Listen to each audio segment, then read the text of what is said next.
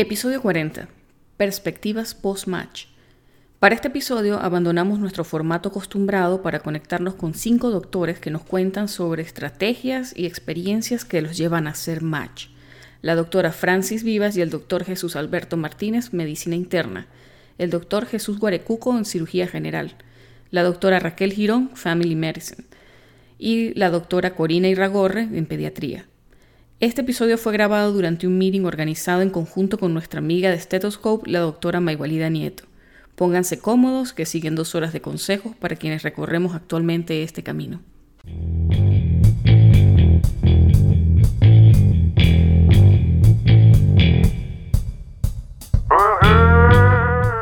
Estás escuchando Pluripotenciales, el podcast de la doctora Sheila Toro.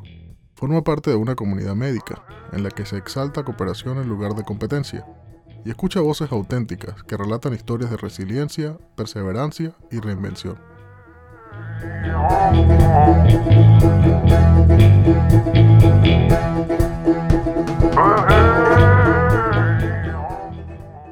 Bueno, hola, hola a todos. Bienvenidos esta noche, una noche, yo puedo decir que es una noche de gala, estoy súper orgullosa de estos invitados.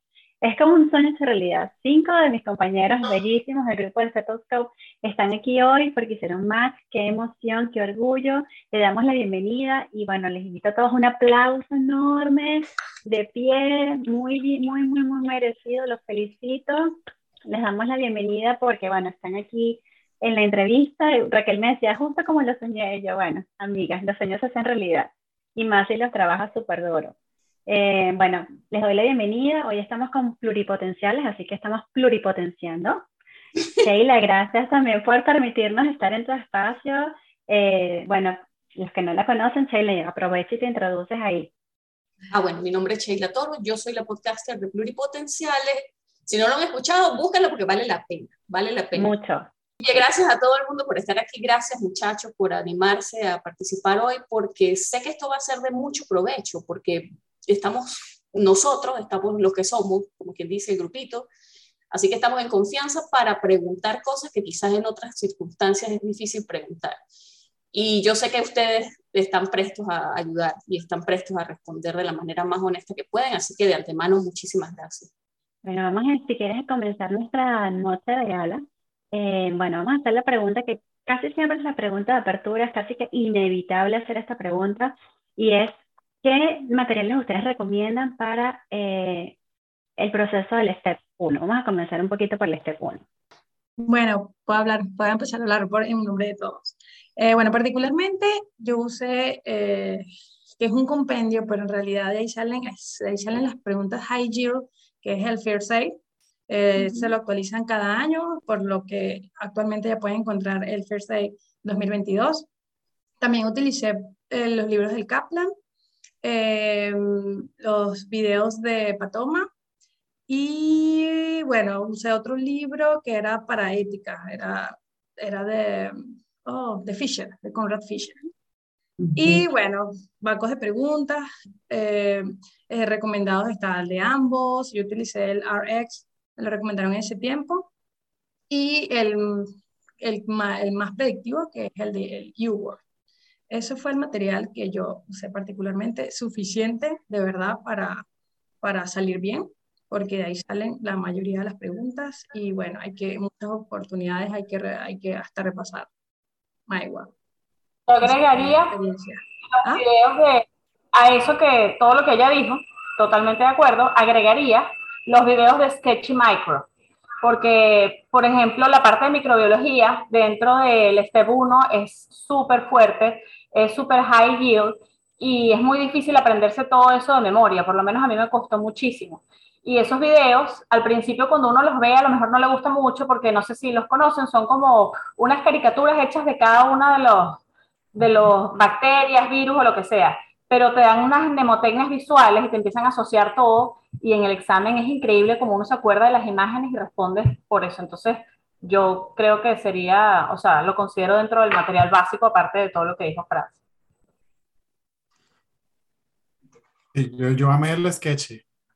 Yo amé el sketch lo, todavía lo sigo viendo por ahí. También me, me fue de gran ayuda. Ah, disculpa, Cory. No, no, igual que lo que dice los videos de Patoma también fueron básicos. O sea, eso es después de estas cosas para mí. Sí, de hecho, yo también revisé el libro de Patoma, los cuatro primeros capítulos los revisé dos semanas antes del examen y fueron súper de mucho provecho de verdad haberlos revisado porque respondí muchísimas preguntas mucho más rápido. Eh, también al principio, cuando apenas estaba empezando a abrir el First Aid, que muchas cosas ni las entendía o simplemente eh, no las estudié bien, llámese porque esas enfermedades no eran muy comunes en mi país, eran los videos, eso lo encuentras en YouTube de Osmosis y gratis, algunos. Adoré. De verdad que sí, eh, es con dibujitos muy, muy simples y de verdad que sí tenía una gran idea de lo que era la enfermedad y de verdad que quedaba muy rápido. ¿Quieres añadir algo a esta información? ¿Ah? ¿Quieres añadir algo? ¿Algún tipo no, yo soy muy visual, a mí me encantaron los videos de Osmosis, cuando no entendía algo, eso era lo que yo veía, y los de Patoma, esa voz, yo todavía los escucho. O sea, de verdad que precioso. Y para ir bien preparado, el, el banco de preguntas de YouWork. Yo particularmente le di dos vueltas porque al principio me costó un poquito, pero eso es un must tienes que hacer.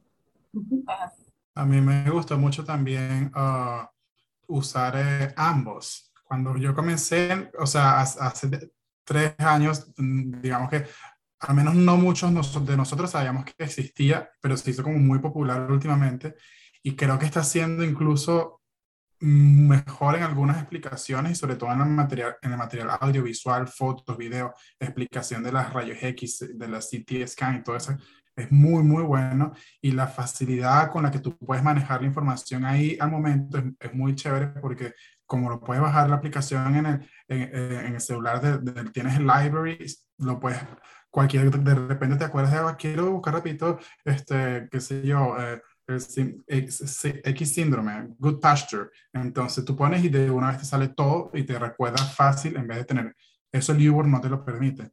Entonces, este, ahorita Liver sí tiene una, una, un feature muy bueno que es que tú haces tus propias flashcards y al final como que repasas las flashcards. Entonces yo creo que esas dos cosas han sido muy buenas y hay que aprovechar esa, porque yo no fui muy amante de, nunca usé Anki, que mucha gente lo usa porque les gustan mucho las flashcards, pero como yo soy old school, usé otras cosas que a las que estábamos, pero hay gente que les gusta mucho la Anki, creo que no lo hemos nombrado y yo, para los, sobre todo los más chamos que tienen como más experiencia con esto de las flashcards, creo que es excelente material porque es repetición, repetición, repetición, repetición.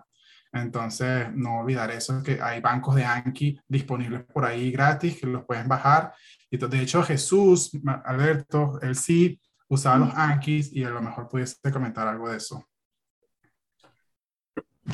Sí, hola. Este, bueno, yo usé Anki, fui bastante fanático, siento que no lo utilicé muy temprano.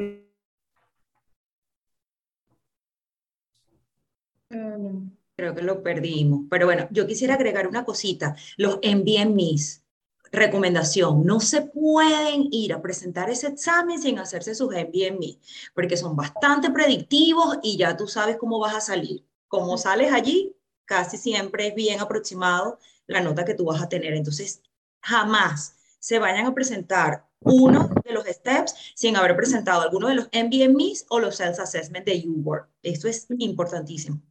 ¿Okay? Sí, apoyo totalmente lo que dice Raquel. De hecho, eh, eso es una forma de autoevaluación, eh, hacer todos los NBMI. Y el final, cuando ustedes hacen los NBMI, le van a salir unas barras lo más importante es subir las barras que estén más hacia la izquierda, es decir, las que hayan tenido más baja ponderación o las que hayan salido mal, en otras palabras. Entonces, si, por ejemplo, esas barras te dicen que saliste mal en bioestadística, en physiology o en cualquier otro tema, nephrology, lo que vas a hacer es irte al First Aid, repasar esos temas donde estés deficiente y luego vas a ir, vas a ir viendo cómo progresivamente, si lo estudiaste bien, que si lo revisaste va a ser así, vas a ir subiéndolas en los próximos en BMI. Entonces vas a ir viendo esa evolución y esas notas van a ir subiendo. ¿Verdad que súper importante ese, ese punto, Raquel? Y yo agregaría que... Perdón, perdón. Disculpa. No, disculpa, Corina. No, que la mejor forma de subir quizá, como dice Francis, cualquier materia que uno va viendo que tiene deficiente es hacer preguntas de eso. El examen es de preguntas, uno tiende mucho como a querer leer, leer, pero llega un momento en que lo que tienes que hacer preguntas y preguntas y preguntas porque ahí es donde sale lo que ellos quieren que tú te sepas. Es la única forma. Y yo haría todos los NBME, porque para mí los exámenes son una mezcla entre UWorld y los NBME. Yo tengo, me salieron preguntas que yo estoy casi segura que eran casi idénticas. O sea que tienes razón, Raquel. Sí, a mí me salieron este punto también. Una yo, hice yo hice todos los NBME para el Step 1 pero para el Step 2 no hice ninguno, solo hice los dos self-assessment de UWorld y, y, me dio, eh, por ejemplo, el segundo self-assessment del Step 2 eh, me dio siete puntos por debajo de lo que en realidad saqué. Entonces fue como que menos predictivo, o sea, me sorprendió, pues creo que mejoré mi técnica de estudio las últimas dos semanas a cambiar mi mindset y, y repensar menos y incrementar la velocidad de respuesta. Entonces, por ejemplo, eh, habían bloques en el Step 2 que me quedaban 12 minutos eh, de ventaja en bloque y yo revisaba, pero no cambiaba respuesta. No cambian respuesta a menos que puedan eh, refutar 100% de que la que primero les piensa o la que primero pensaron es improbable. Si no pueden comprobar el 100% y es solo un 99, es solo una pequeña posibilidad, no la cambien, porque eso creo que mejor en el, en el Step 1 y, y, en el Step 2 no lo hice, cambié mi técnica de examen y de presentar, like taste, uh, test taking skills, y, y, y, me dio siete puntos más que en el último self-assessment del New World. Quería comentar, y es que, bueno, las personas que pronto no saben con ambos, que Jesús mencionaba, eh, lo bueno quizás de ambos, que está actualmente como en boga, es que además te permite tener acceso no solamente al Step 1, sino al Step 2, al Step 3. Entonces creo que es bastante variable. Y siempre lo que les digo a las personas del grupo, capaz ustedes me pueden corregir si estoy equivocada, eh, yo soy amante de la, de REX para si te quieres iniciar, si tienes bajo presupuesto, porque te introduce también al, al Peer pero si puedes ir con dos bancos de preguntas eh, y tu presupuesto no es ajustado, diría que ambos y YouWorld son una buena combinación. Ahora, si tu presupuesto es de verdad bastante ajustado, entonces YouWorld sería el banco de elección. No sé si ustedes tienen alguna idea diferente. Yo pienso que eso va a depender de cuál es, o sea, cuál es tu background. Por lo menos en mi caso, que yo me gradué hace ya tiempo, yo necesitaba como empezar por algo. A mí el ARETS me sirvió bastante, pero hay personas que se han graduado recientemente, que es mucho más fácil, que hacen preguntas más rápido, pues quizás los más importantes, yo pienso, U-Word se tiene que hacer y ambos, yo no lo usé porque en ese momento no estaba como de moda o yo no sabía mucho no, no, no estaba tan como ahora y particularmente este, yo no lo usé, pero dos bancos a mí me sirvió y me fue, digamos que bien. Y ahora, el ambos sí lo utilicé ya para, eh, creo que al final del CK y para el Step 3 me sirvió bastante, o sea, yo sí lo recomiendo, es una, es una buena, este, es un buen recurso. Otra cosa importante, los NBMIs para el STEP 1 son bastante predictivos, pero para el CK nada que ver. Yo creo que hice el 5, nada que ver con, con la nota de mi examen. Los más predictivos son los self-assessment de UWORD, el 1 y el 2, tienen que hacerlo los dos para el CK. Igual para el STEP 3. Para el STEP 3 fue el promedio entre el 1 y el 2. Increíble, exactamente el número. Alguien preguntaba antes de que pasamos siquiera al step 2, alguien preguntaba un poquito sobre técnicas o material que ustedes utilizaron para fármaco. Parece que a veces es un poquito complicado recordarse todos estos nombres eh, y mecanismos de acción, entonces no sé si ustedes usaran algún tipo de herramientas que los ayude un poco. Sketchy. Sketchy tiene fármaco y a mí me sirvió demasiado. Yo no hubiese podido, la parte, por ejemplo, de los de psiquiatría, de fármacos, o sea, 100% sketchy. Así que es un poquito fastidioso al principio, pero yo lo que hice fue que esos videos los vi, sobre todo eran muy largos los de fármacos. Entonces como que hice un esquema de cada video y ponía como una figurita que me recordara lo que yo veía y después al final te ponen como la foto sola, sin el video. Entonces cuando no tenía mucho tiempo de repasar, veía la foto, revisaba el esquema y, o sea, 100% recomendado. Buenísimo. Tal cual, yo todavía me acuerdo de los caballeros de la mesa redonda y los medicamentos para el HIV, o sea, es demasiado visual. Otra cosa, yo cuando iba a mi trabajo tenía, o sea, duraba dos horas en el tren, por decirles algo, entonces yo utilicé flashcards, pero ya eso es bien personal. Yo misma hacía mis flashcards y yo me las llevaba y me sirvió pues también. Conchale, hay una página en YouTube de un muchacho, se llama Dirty Medicine él, tiene unos videos muy buenos de, algunos medicamentos, de alguna de farmacología, y a mí me gustó bastante la forma como él los explicaba, y son videos cortos. Yo usé bastante eso. Y bueno, yo como soy visual, hice, lo que me ayudó fue hacer como agruparlos a todos. Sabes que el, el First Aid los agrupa por, o sea, por ejemplo, tienes todos los antirretrovirales, todos los, los antibióticos, todos los antifúngicos, todo. Entonces hice un dibujo grande, lo pegué en la pared y cada vez que podía, sobre todo porque tenía qué parte de la pared, qué, qué parte actúa, no sé qué. Entonces eso es lo que yo hacía, ¿no? Pero eso me sirvió mucho y lo veía todos los días. Y, este, y cada vez que yo veía algo nuevo, se lo agregaba. Ah, mira, esta reacción adversa no sabía que existía y la ponía.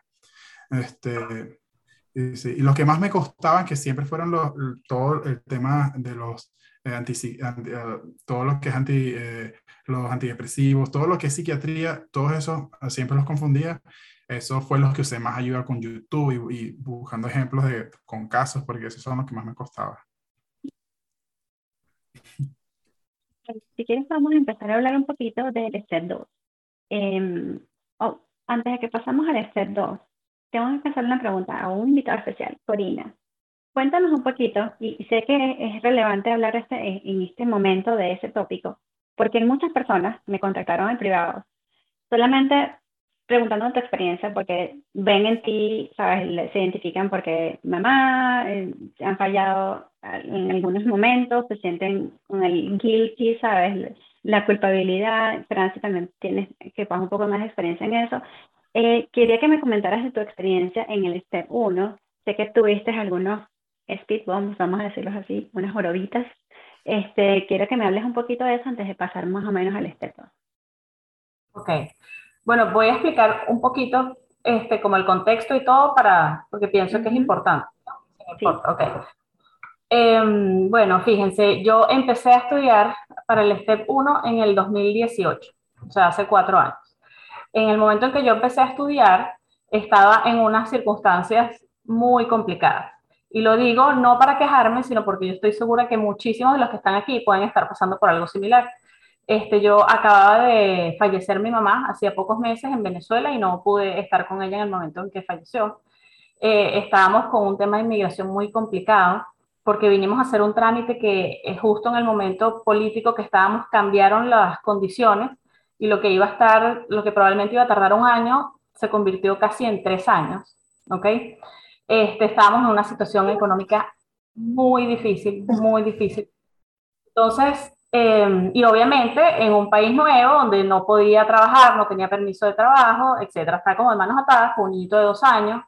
Entonces, lo digo porque creo que lo primero que hay que tener es como una estabilidad emocional. O sea, estos exámenes requieren de muchísimo trabajo, son exámenes muy duros, uno no está acostumbrado y necesitas tener paz mental. O sea, yo recuerdo estar estudiando y entonces pensar en no sé qué inmigración, o sea, así no se puede, ¿ok? No se puede y no se sientan mal si no pueden empezar a estudiar y necesitan tomarse un tiempo como para este, buscar la forma en que tengan que tener esa paz y esa tranquilidad. Mi consejo es, primero busquen esa tranquilidad, busquen los recursos y luego comiencen a estudiar, porque yo hice todo al revés y bueno, me llevé varios chascos, ¿no? Entonces, ok, comencé a estudiar eh, y estudié yo creo que un poco más de un año, eh, sí, porque Fui a presentar el STEP 3, el STEP 1, perdón, en el 2019, ¿ok? Bueno, aquello fue estrés horrible, todas estas situaciones que les estoy diciendo. Fui, presenté el examen y no pasé, ¿ok?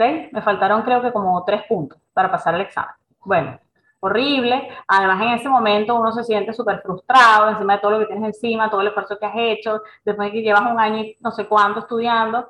Y empecé a preguntar y este, el mundo este como de, cuando uno empieza a entrarse en este mundo de los steps, hay como muchos tabú, ¿no? Entonces la gente empieza como que, ¡Ah! no pasaste. Y yo empecé a desesperada a llamar a la gente, mira, es que no pasé, no pasé. Y me empecé a dar cuenta que había un cierto porcentaje de gente que le había pasado lo mismo que yo. Lo que pasa es que la gente no lo dice, ¿ok? O sea, la gente, eso es tabú, ¿no? Hay gente que se lo calla, dicen que no presentaron, lo que sea. Yo estaba desesperada, necesitaba ayuda, levanté todos los teléfonos y me encontré una gran cantidad de gente que me dijo, tranquila, a mí me pasó lo mismo. ¿Ok? Entonces, bueno, volví a agarrar fuerza porque, o sea, si algo siempre tuve claro fue que yo tenía que pasar esto, ¿no? y me volví a preparar. Me volví a preparar, eh, ok, otra vez, vuelve a comprar YouWorld, vuelve a pagar el examen, haz todos los trámites, todo, ta, ta, ta, ta, ta. Estoy lista para presentar y tres días antes, lockdown. Cierran todo. Viene la pandemia. Entonces, ok, cierran los centros y ya todos sabemos que estuvieron como cuatro meses cerrados, bueno, con un niño en la casa, mi esposo trabajando desde la casa, eh, o sea, obviamente nadie puede mantener el ritmo así, a pesar de que yo me encerraba en el cuarto, ok, me vuelven, abren los centros, me vuelven a citar el examen, voy y cuando llego al centro, el centro estaba cerrado. O sea, lista para presentar, llegó ese día lista y el centro está cerrado. Y si, o sea, esto no puede ser. O sea, obviamente todas esas cosas influyen todo influye, que no estés estudiando tranquila, que tengas gente en la casa y no te puedas concentrar, que tú necesitas estudiar, así sea las tres horas que vas a estudiar, tienes que estar sola, que nadie te interrumpa, tú tienes que estar concentrada, eh, tienes que estar emocionalmente, tienes que, yo aprendí a hacer de todo en ese camino uh, y empecé a hacer ejercicio, aunque uno dice, no, porque si yo hago ejercicio esos 45 minutos, eso es casi que un banco más que yo hago, entonces mejor no hago ejercicio. Falso. Si tú haces esos 45 minutos de ejercicio, vas a hacer dos bancos en una hora y cuarto porque vas a estar relajado. Entonces lo vas a hacer bien. Aprendí a meditar, aprendí a hacer cosas que necesitaba hacer, hay que tomarse breaks, ¿ok? Que si uno no puede estar 14 horas sentada estudiando, ningún cerebro asimila esa información. Entonces hay que ponerse un horario, hay que concentrarse y fajarse, pero también hay que agarrarse, o sea, algunos espacios de relax para que toda esa información pueda llegar. Y si un día está como que saturado, también vale, mira, hoy no estoy rindiendo, preferible que me agarre el día y lo retome. Pero todas esas cosas son difíciles cuando uno está en este proceso. ¿Ok? Entonces, bueno, al final volvieron a, me volvieron a mandar el permiso después de ya que el lockdown, que estaba cerrado el centro, vuelvo a ir, vuelvo a presentar el examen por segunda vez y no pasé el examen por segunda vez. Entonces, bueno, ok, terrible terrible. Eh, o sea, me sentía, yo decía, bueno, o sea, además que ya ahí empiezas a decir, ok, ya este examen lo puedo presentar máximo cuatro veces, o sea, yo tengo que pasar esto, o sea, si lo voy a volver a presentar es porque lo voy a pasar. Ya no puedo, no hay, no hay oportunidad y además empiezas como a pensar, bueno, ahora se me están cerrando más puertas, encima de que yo tengo cierta cantidad de cosas que son como que no me ayudan quizás, que no me acabo de graduar o que soy inmigrante o muchas otras cosas, encima yo tengo dos veces que no he pasado el examen que supuestamente todo el mundo te dice que es el examen. Ok, entonces definitivamente dije, bueno, ok, algo no estoy haciendo bien. Ok, yo eh, la primera vez que presenté el este 1, o sea, en el 2019, a lo que yo entré al centro y empecé a hacer el examen, me dio como un ataque de ansiedad. ¿Ok? Por todo lo que tenía. O sea, empecé, ¿sabes? Palpitaciones, sudoración, horrible. Y los dos primeros bancos los tuve que hacer así. Al final me logré calmar, pero obviamente esa no es la situación ideal para presentar un examen como este. Por eso es que les hablo de que uno tiene que tener tranquilidad mental, ¿ok? Entonces, para el segundo examen, yo trabajé mucho esa parte. Yo lo presenté tranquila, pero claramente algo no estaba haciendo bien. Independientemente de todo lo de la pandemia, de que las circunstancias no eran las adecuadas, pues yo dije, mira, algo no estoy haciendo bien porque esto no está funcionando. Entonces, mi esposo me dijo, mira, por ahí yo he visto que hay como unos tutores. Entonces, ¿por qué no te buscas por ahí a ver una ayudita? Porque, o sea, entonces, ok. Bueno, empecé a buscar, hay millones de opciones, millones de opciones, millones de, tutores de todos los precios y por supuesto uno sí, yo sé, ya pagué dos veces el banco, dos veces el examen, ok. Bueno, vamos a buscar este que es más baratico, tal. Empecé a, que si reunión con uno, con el otro, ok, tuve varias reuniones y al final los que me gustaron eran bien costosos, ok. Entonces, bueno, al final decidimos, porque la verdad es que esto, otra cosa que es importante es que esto no se hace solo, ¿ok? Esto es, esto es con apoyo. Mi esposo, la verdad es que siempre ha sido mi mayor apoyo. Me dijo, bueno, dale, hazlo, dedícate, no trabajes ahorita, yo te apoyo, pero pásalo. ¿Ok? Entonces, nada, fui, busqué a esta gente, eh, no sé si los puedo nombrar o no, no importa, cualquier tutor, ¿sí? O sea, se llama Med School Tutors, ¿ok? No estoy haciendo propaganda ni nada, pero estoy dando la referencia porque a mí me fue de verdad del cielo a la tierra. Hablé con ellos, son bien costosos y el, el plan que ellos proponen es que asignan un tutor. Primero tienes una entrevista, te asignan un tutor, si no te gusta te lo cambian de acuerdo a lo que tú quieras lograr y a tu personalidad, etc. ellos proponen, eh, o sea, tú te reúnes con el tutor una vez a la semana, originalmente ellos proponen dos horas, y yo como no podía pagar eso, yo le dije, mira, yo lo único es que las, las sesiones tienen que ser de una hora, porque yo no puedo pagar eso. Y dije, bueno, me fajaré ahí, en esa hora tengo que hacer todo y ya. Pero ellos ponen un plan de estudio buenísimo. O sea, el tutor te lo va poniendo el plan semanal. Entonces me organizó eso, básicamente, o sea, te hace como un intensivo, pero te vas, eh, por ejemplo, cosas que yo jamás había hecho, como que empezar siempre en modo tutor. Me dijo, no, tú no puedes empezar estudiando con tiempo, el tiempo es lo último. Tú tienes que empezar modo tutor, ¿no? Error uno. Cosas así.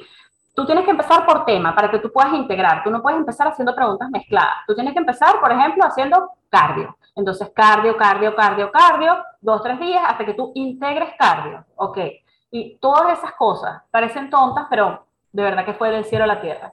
Y en tres meses presenté el STEP y lo pasé. Y bueno, yo salí feliz. Saqué una nota probablemente normal, pero, o sea, de verdad que, o sea, otra cosa y me sentí muy diferente en el examen. O sea, cuando yo presenté esa vez el examen, yo dije, esto es otra cosa. Entonces, bueno, espero que no se sientan mal, todos somos humanos, todos nos pasan cosas. Hay muchos por ahí que no han pasado uno o el otro, nadie lo dice, pero este, sí se puede, busquen la ayuda que necesiten. O sea, todos somos diferentes. Karina, yo quiero hacerte una pregunta que es un poquito más existencial, es menos estratégica, porque hemos hablado mucho acerca de estrategias de estudio pero tú lo dijiste, o sea, una persona que aplaza un examen es así como un gran tabú y mucha gente de hecho tira la toalla. ¿Cómo hiciste tú para mantenerte motivada? Porque dentro de este viaje, este viaje toma un tol, o sea, es algo que quita parte de ti, lo que tú dices, tienes que estar súper equilibrado, tienes que ser tú como en tu máxima expresión. ¿Cómo hiciste tú para mantenerte así después de haber fallado el examen dos veces? Eso fue algo titánico.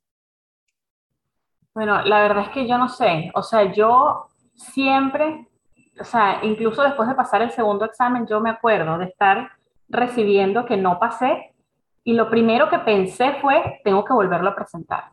O sea, algo dentro de mí quería llegar hasta aquí. O sea, yo una, cuando yo llegué por primera vez aquí a Estados Unidos, que yo decía, Dios mío, yo tengo un hijo, ¿cómo yo volver a empezar esto? Yo no puedo volver a hacer esto, no puedo estudiar, no tengo tiempo. Hice como una lista de cosas que podría hacer.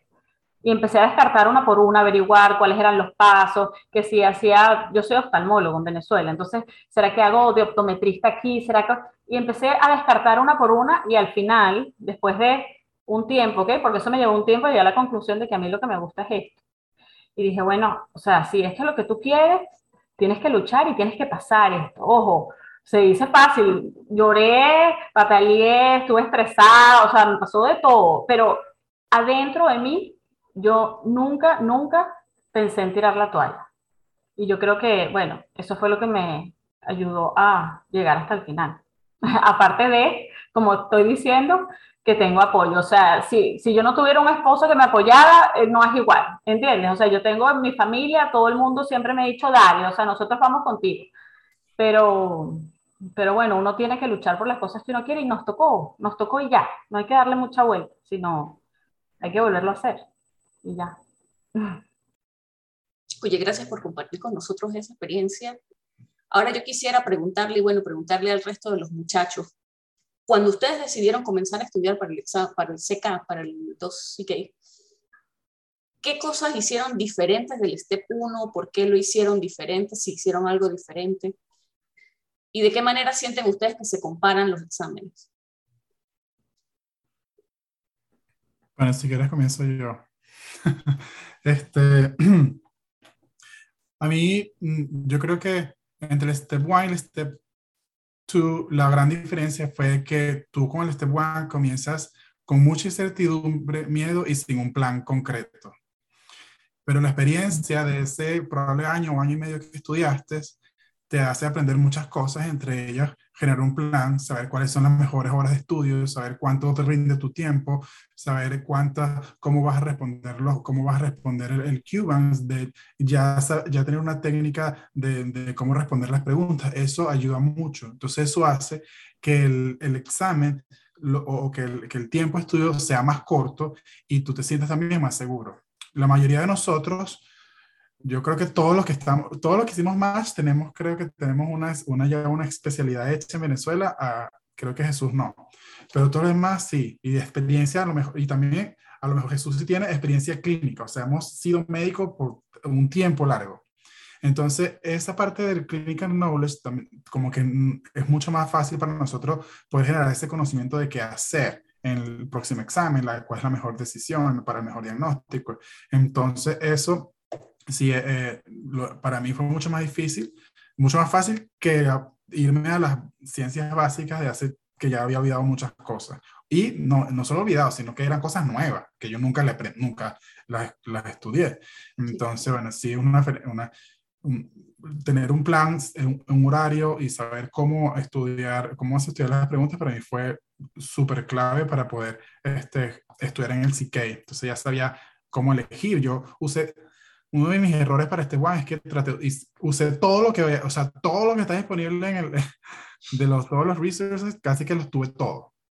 Tenía demasiadas cosas, entonces eso me abrumó mucho. Aquí con el, el 2 decidí, voy a hacer solamente el QBank de UWorld y me reunía con los muchachos, que bueno, eso también se lo contaremos cómo estudiamos en grupo, pues estudiamos en grupo por Zoom, y entonces hacíamos las preguntas de ambos por Zoom y cada quien individual por, por, por YouWorld. Entonces, esas dos cosas y ya. Y de hecho, eh, para mí lo único diferente que hice para el Step 2 CK fue haber estudiado en grupo.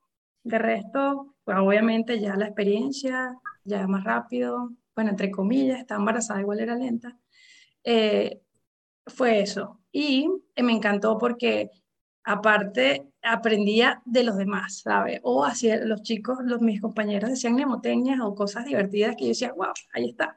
Nunca se me olvida, es Jogren, es igual a uno de mis compañeros que decía Rola, y eso, Dios mío, todavía estoy estudiando el Step 3 y me sigo, sigo recordando él, es súper cómico. Entonces, y también te sientes apoyado. Fíjate, nosotros estudiamos hasta las 10 de la noche, bueno, se, lo seguimos haciendo ahora para el STEP 3, y uno dice, wow, estoy haciendo algo totalmente que requiere esfuerzo, pero estoy, estoy con otra persona y eso te motiva, te motiva a conectarte, no te cansas, podemos decir bromas en un momento dado y todo se hace súper más llevadero y hasta divertido, ¿verdad? Eh, y bueno, yo obtuve la, misma, la misma nota en ambos, entonces, en ambos steps, en el 1 y en el 2, CK, y por lo que no puedo decir, ay, mira, fue esto lo que hizo mejorar, no, todo, todo fue relativamente igual. Dijo mi hermano, tú copiaste y pegaste esa, esa nota. Ojalá. Ah, lo que dice Jesús, hacíamos abrazos grupales al final. ¿Ah, sí? Oh. ¿Cómo se hace un abrazo grupal? Oh. Entonces, vamos, abrazo, ya terminamos. Yo quería agregar algo. En mi caso particular, para mí, a mí me pareció súper fácil el STEP. Tú sí que mucho más fácil que el 1, porque imagínense, yo tenía ya tanto tiempo de graduada que volver para atrás, yo creo que ni habían existido los monoclonal antibodies y un montón de cosas que yo tuve que estudiar, disculpe, pero entonces, este, para mí el step 1 fue como que la dimensión desconocida, que es esto. ¿Cuánto tiempo de graduada? Un poquito más de 15 años, como unos 17 y algo por ahí, pero ya ustedes saben, me conservo Sí, entonces a mí me costó mucho. El STEP 1 fue el examen realmente que me, que me costó más y después ya sí que me pareció súper sencillo porque si tú practicas esta medicina, lo que dice Jesús, siempre es más fácil. Una cosa importante en mi caso, la gente me dice, ¿cómo hacías tú para mantenerte motivada? Miren, honestamente, yo que tenía que estudiar a las 4 de la mañana, 5 de la mañana, porque mi realidad fue la realidad de que yo tenía que trabajar. O sea, estoy con toda mi familia. Ya cuando yo vine a los Estados Unidos no era que si tú venías con el cupo Cadivi o ir a estudiar a Kaplan, no, yo vine con una situación bien complicada que a lo mejor otro día lo podemos conversar, pero este, quizás no vine con las condiciones más ideales y mi realidad es tienes que trabajar y tienes que trabajar ya. Entonces, bueno, yo empecé trabajando en cosas que no tienen nada que ver con la medicina, primero por horario, segundo por la paga. Entonces yo hice, bueno, aquí entre nos, aquí entre nos, eh, tuve que trabajar de babysitter, trabajé limpiando casas, me pareció buenísimo al comienzo porque era un dinero rápido, o sea, tú hacías tu trabajo y me quedaba el resto del día para estudiar, que era lo que no podía hacer si me iba a trabajar de medical assistant, que entonces te quedabas 12 horas, como trabajé yo, o 10 horas, y en qué momento estudias para el STEP 1. El STEP 1 requiere tiempo.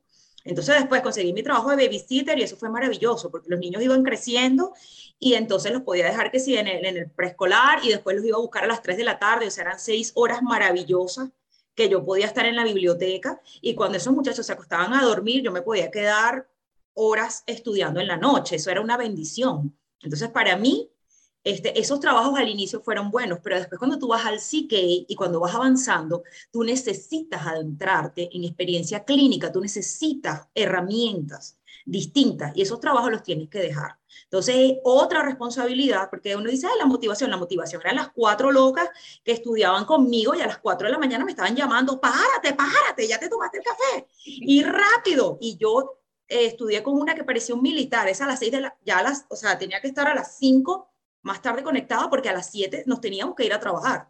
Y ella, yo no voy a perder ni un minuto, vamos, pa, pa, pa. Y era hacer preguntas, hacer preguntas. El CK fue más que todo hacer preguntas porque ya tú tienes la base del uno. Entonces, este, esa fue mi realidad y después me tuve que moldar al tema, trabajar, estudiar y la vida continúa. O sea, las guarimbas pasaban en Venezuela, los papás de uno se enferman, la suegra tuya se muere, o sea, todas esas cosas pasan y van a seguir pasando. Uno de mis hermanos eh, falleció mientras yo estaba, iba a presentar uno de los exámenes y tú tienes que hacer de tripas corazón y sigue para adelante. No es que no lo vas a sentir, pero tienes que, no, no sé cómo decirlo, meterte en el papel y, y sacar fuerza donde no lo tienes. Y muchas personas te van a decir, tú no vas a poder, eso es demasiado, y tú dale, dale, dale. Yo siento que hacer match, más que una cosa de inteligencia o un poder sobrenatural, es realmente persistencia. Y si hay una palabra que define hacer match, es persistencia no, no consigo otra. Algo muy importante que es lo que está comentando Raquel, que quizá va con eh, la pregunta que también me hiciste antes, Sheila, es el apoyo de no sentirse solo, como dijo ella. Y yo creo que por eso Steptoscope para mí fue antes y después. Porque el ver que tú estás ahí todos los días, no sé cuántas horas, parándote en la madrugada, trabajando, estudiando, pero te das cuenta que no estás solo. Eso no tiene precio. O sea, es una red de apoyo emocional y además para todo, porque te ayudas en todo, no entiendo esta pregunta, ¿quién me puede dar esto? ¿Quién tiene este material? O sea, eso es clave en todo este camino. Yo quería agregar algo también, este tosco, por supuesto, más igualidad, pero yo quería, eh, particularmente, yo me sentí muy identificada con una historia que Sheila eh, puso en uno de los, de los eh, capítulos de Pluripotenciales. ¿Cuál sería? Eh, de esta doctora que hizo medicina interna, que falló el CIES, que le pasaron 50 mil cosas y salió adelante. Y yo decía, mira, cuando yo escuché ese, yo lloré. Honestamente, yo lloré, yo dije, ya va, esta señora le pasó algo parecido a lo mío, o sea, no se graduó ayer, tuvo su tiempito, tuvo que reflexionar sobre la vida, empezar aquí, le pasaron miles de cosas y eso me pasó a mí o sea, lo que a ella le pasó prácticamente es como una copia de lo que me pasó a mí. Yo, yo decía, no, pero, o sea, hay gente como yo aquí, sí, sí se puede. Y de verdad que justamente después de que yo tuve esa, ese, ese, digamos, esos bajones, yo escuché ese, ese capítulo y para a mí me tocó, de verdad que hizo un antes y un después. Y por supuesto, todo este grupito que está aquí, el grupito de WhatsApp, como dicen por ahí, apoyándolo a uno en sus buenas y en sus malas. Claro que sí, eso es muy importante. Sí, es que definitivamente la experiencia de los demás te motiva. Yo lo digo, o sea, personalmente yo me he sentido súper, súper motivado últimamente porque, bueno, yo no sé si yo les he contado a ustedes, muchachos, pero a mí me gusta ortopedia, que era lo que yo estaba haciendo en Venezuela. Y ustedes saben cómo funcionan las cosas aquí, lo competitivo que es, las vueltas que hay que dar y las vueltas que ha dado la gente para hacer match en ortopedia, porque de hecho hay médicos venezolanos que han hecho match en ortopedia. Y este año está el caso de Nelson, que lamentablemente no lo pudimos tener aquí porque está rotando por UCI, pero lo hice prometerme que íbamos a grabar un episodio para el podcast, así que bueno, después se los pongo.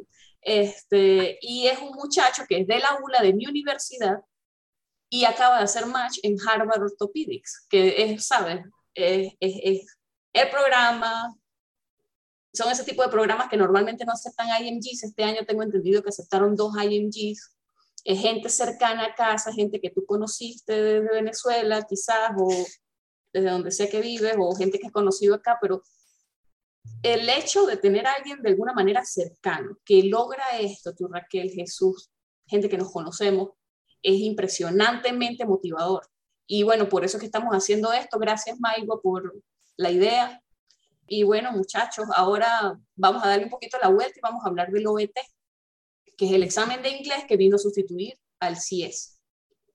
¿Cuál fue su experiencia presentando ese examen? Ya a esas alturas ya ustedes tenían proficiency porque ya habían pasado otros exámenes, ya obvio que hablaban inglés, pero ¿cómo fue la experiencia de presentar?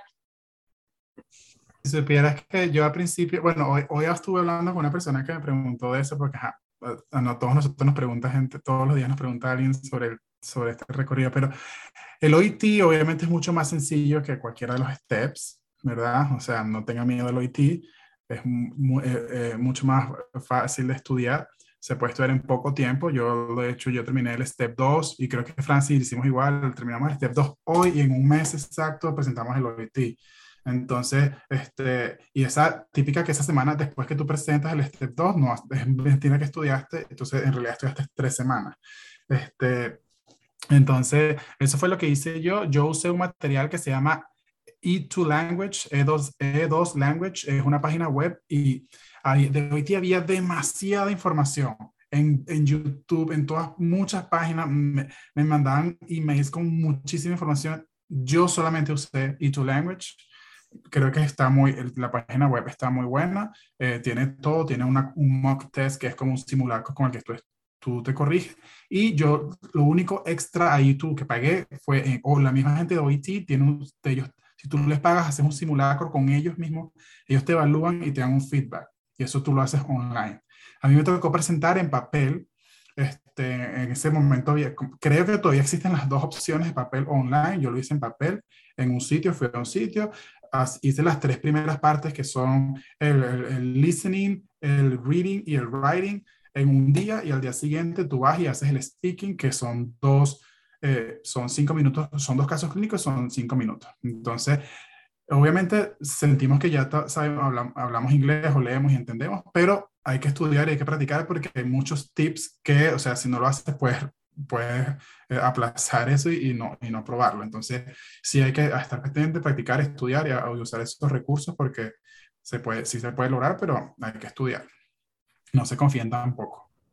Sí, es muy cierto lo que dice Jesús, no hay que confiarse. Eh, como, bueno, Jesús y yo íbamos a la par el año pasado, prácticamente estudiamos, yo en, mi caso tenía eh, como 30 semanas de embarazo, cuando presenté el Step 2 CK, luego de una vez ya había, ya había de hecho pagado el OIT antes de haber presentado el CK. Ok, entonces luego estudié, eh, estaba muy dispersa porque estaba estudiando del material del OIT, que eran videos también en YouTube, pero era muy, era muy disperso, era muy largo y finalmente no llegaba como que al punto, al objetivo realmente que tú tienes que captar para, para agarrar los tips y responder bien las preguntas. También escuché todos los videos de E2, Language y también algunos de Benchmark, que son, son unos pocos. Eh, lo único que pagué fueron las cartas, porque es una, es una de las cosas como que con un poquito más, poquito más difíciles, pero bueno, realmente termina siendo fácil. Em, bueno, ya tenía cuando presenté el OIT, tenía como 33 semanas de embarazo, luego ah, presenté perfecto, a las dos semanas tuve a mi bebé y a las, luego de 15 días de posparto, me entero que reprobé el OIT. ¡Guau! ¡Qué noticia para ah. mí! De verdad que sí. Eh, bueno, para mí particularmente lo más difícil fue el listening, que fue realmente lo que me quedó. Y bueno, es algo muy importante, es que tienen varias secciones, reading, listening, writing y speaking. Si solamente te queda una, tienes que volverlo a repetir. No importa, así las hayas pasado todas las demás. Bueno, entonces imagínense, yo tenía un bebé, una bebé en ese momento de seis meses y otro que acaba de parir y me había quedado el OIT, solamente eso era lo que me faltaba para empezar ese ciclo, del, para concursar al siguiente ciclo de match.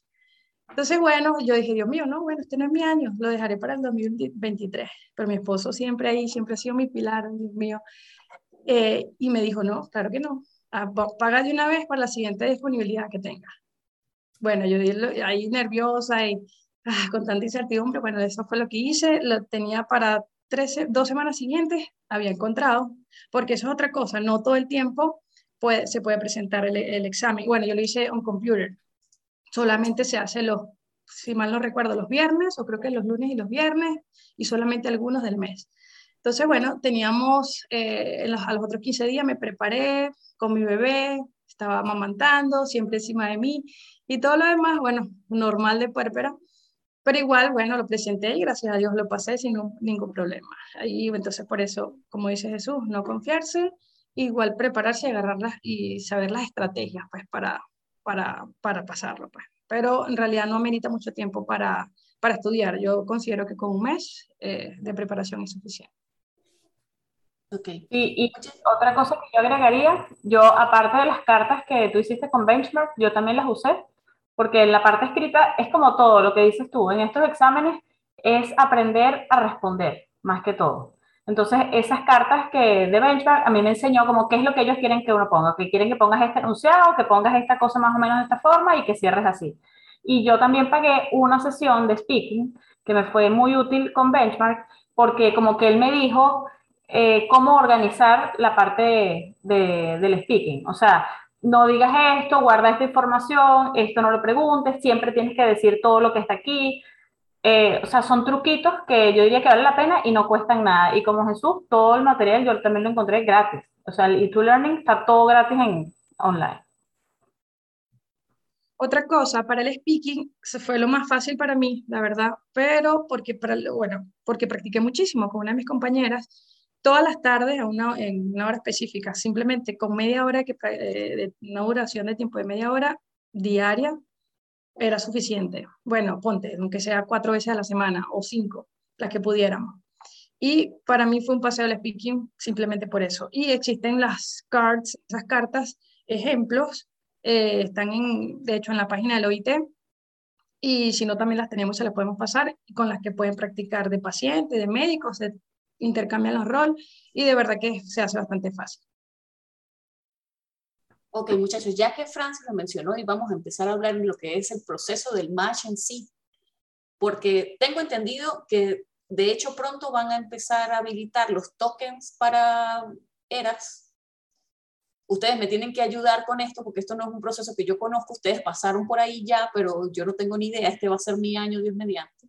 Entonces, ¿cuándo comienza el proceso para ustedes? ¿Cuándo sabían ustedes, ya estoy listo para participar? Como tú dijiste, tú estabas ya así como que pensando, bueno, quizás este no es el año, quizás el próximo año, pero ¿cómo se comienza todo el proceso? ¿Qué necesitas? ¿Cómo te organizas? ¿Y cuándo, sobre todo, cuándo comienzas con todo esto? Bueno, el token, o bueno, Jesús, habla tú, ya he hablado mucho por estos momentos. Este, bueno, comiencen a preparar desde la semana pasada. Ok.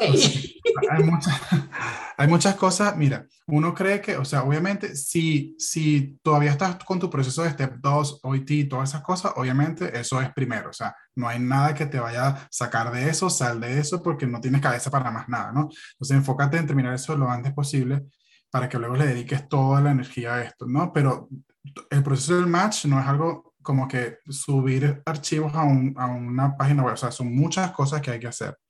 Entonces, lo del token es como, el token es como un permiso que tú pagas para poder activar todo el tema de, de, poder inscribirte en el proceso del match, que se te abra la página de ERAS, tener una identificación o un número a, AMC, que es como el, ID del match, ¿no? Entonces, tú tienes, eso es, no me acuerdo cuánto cuesta, pero es, eso es la única cosa económica que uno paga, creo que son como 45 dólares, 80, eso es lo más barato que uno paga el token. De todo, el único por debajo 100. Fueron 200, no, fueron más No, no, no, 100, 100, 100 dólares. Exacto, no pasó de 100, pero fue lo más barato, es lo más barato que vas a pagar.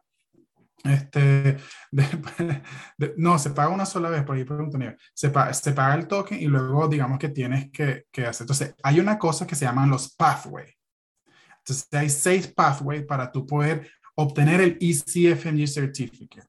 La mayoría de, de, los venezolanos, bueno, a lo mejor aquí hay gente de otros países, pero de los venezolanos que, o sea, que, o la mayoría de los latinos que nos graduamos y somos médicos, tenemos nuestro título ya de una misma universidad, una sola universidad, nos vamos por el Pathway 1.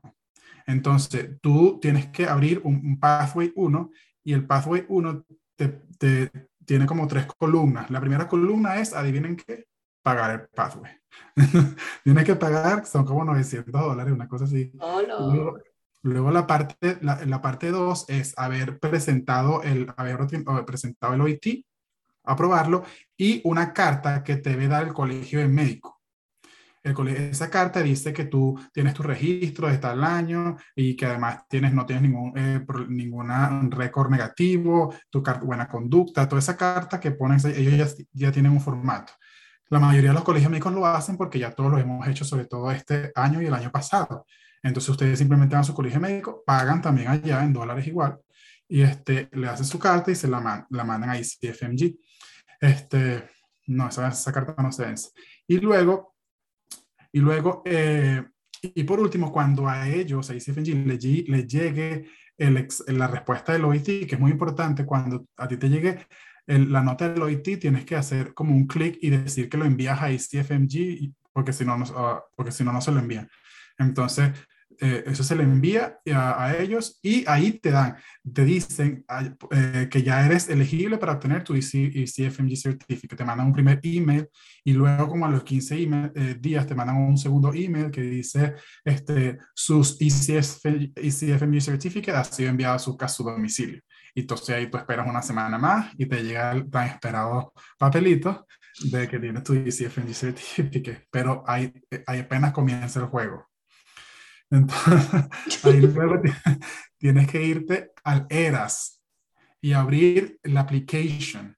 Entonces, el application de ERAS es, esto es una página web donde tú tienes que ir subiendo todas las cosas para, con las que tú vas a generar tu, tu CV de ERAS.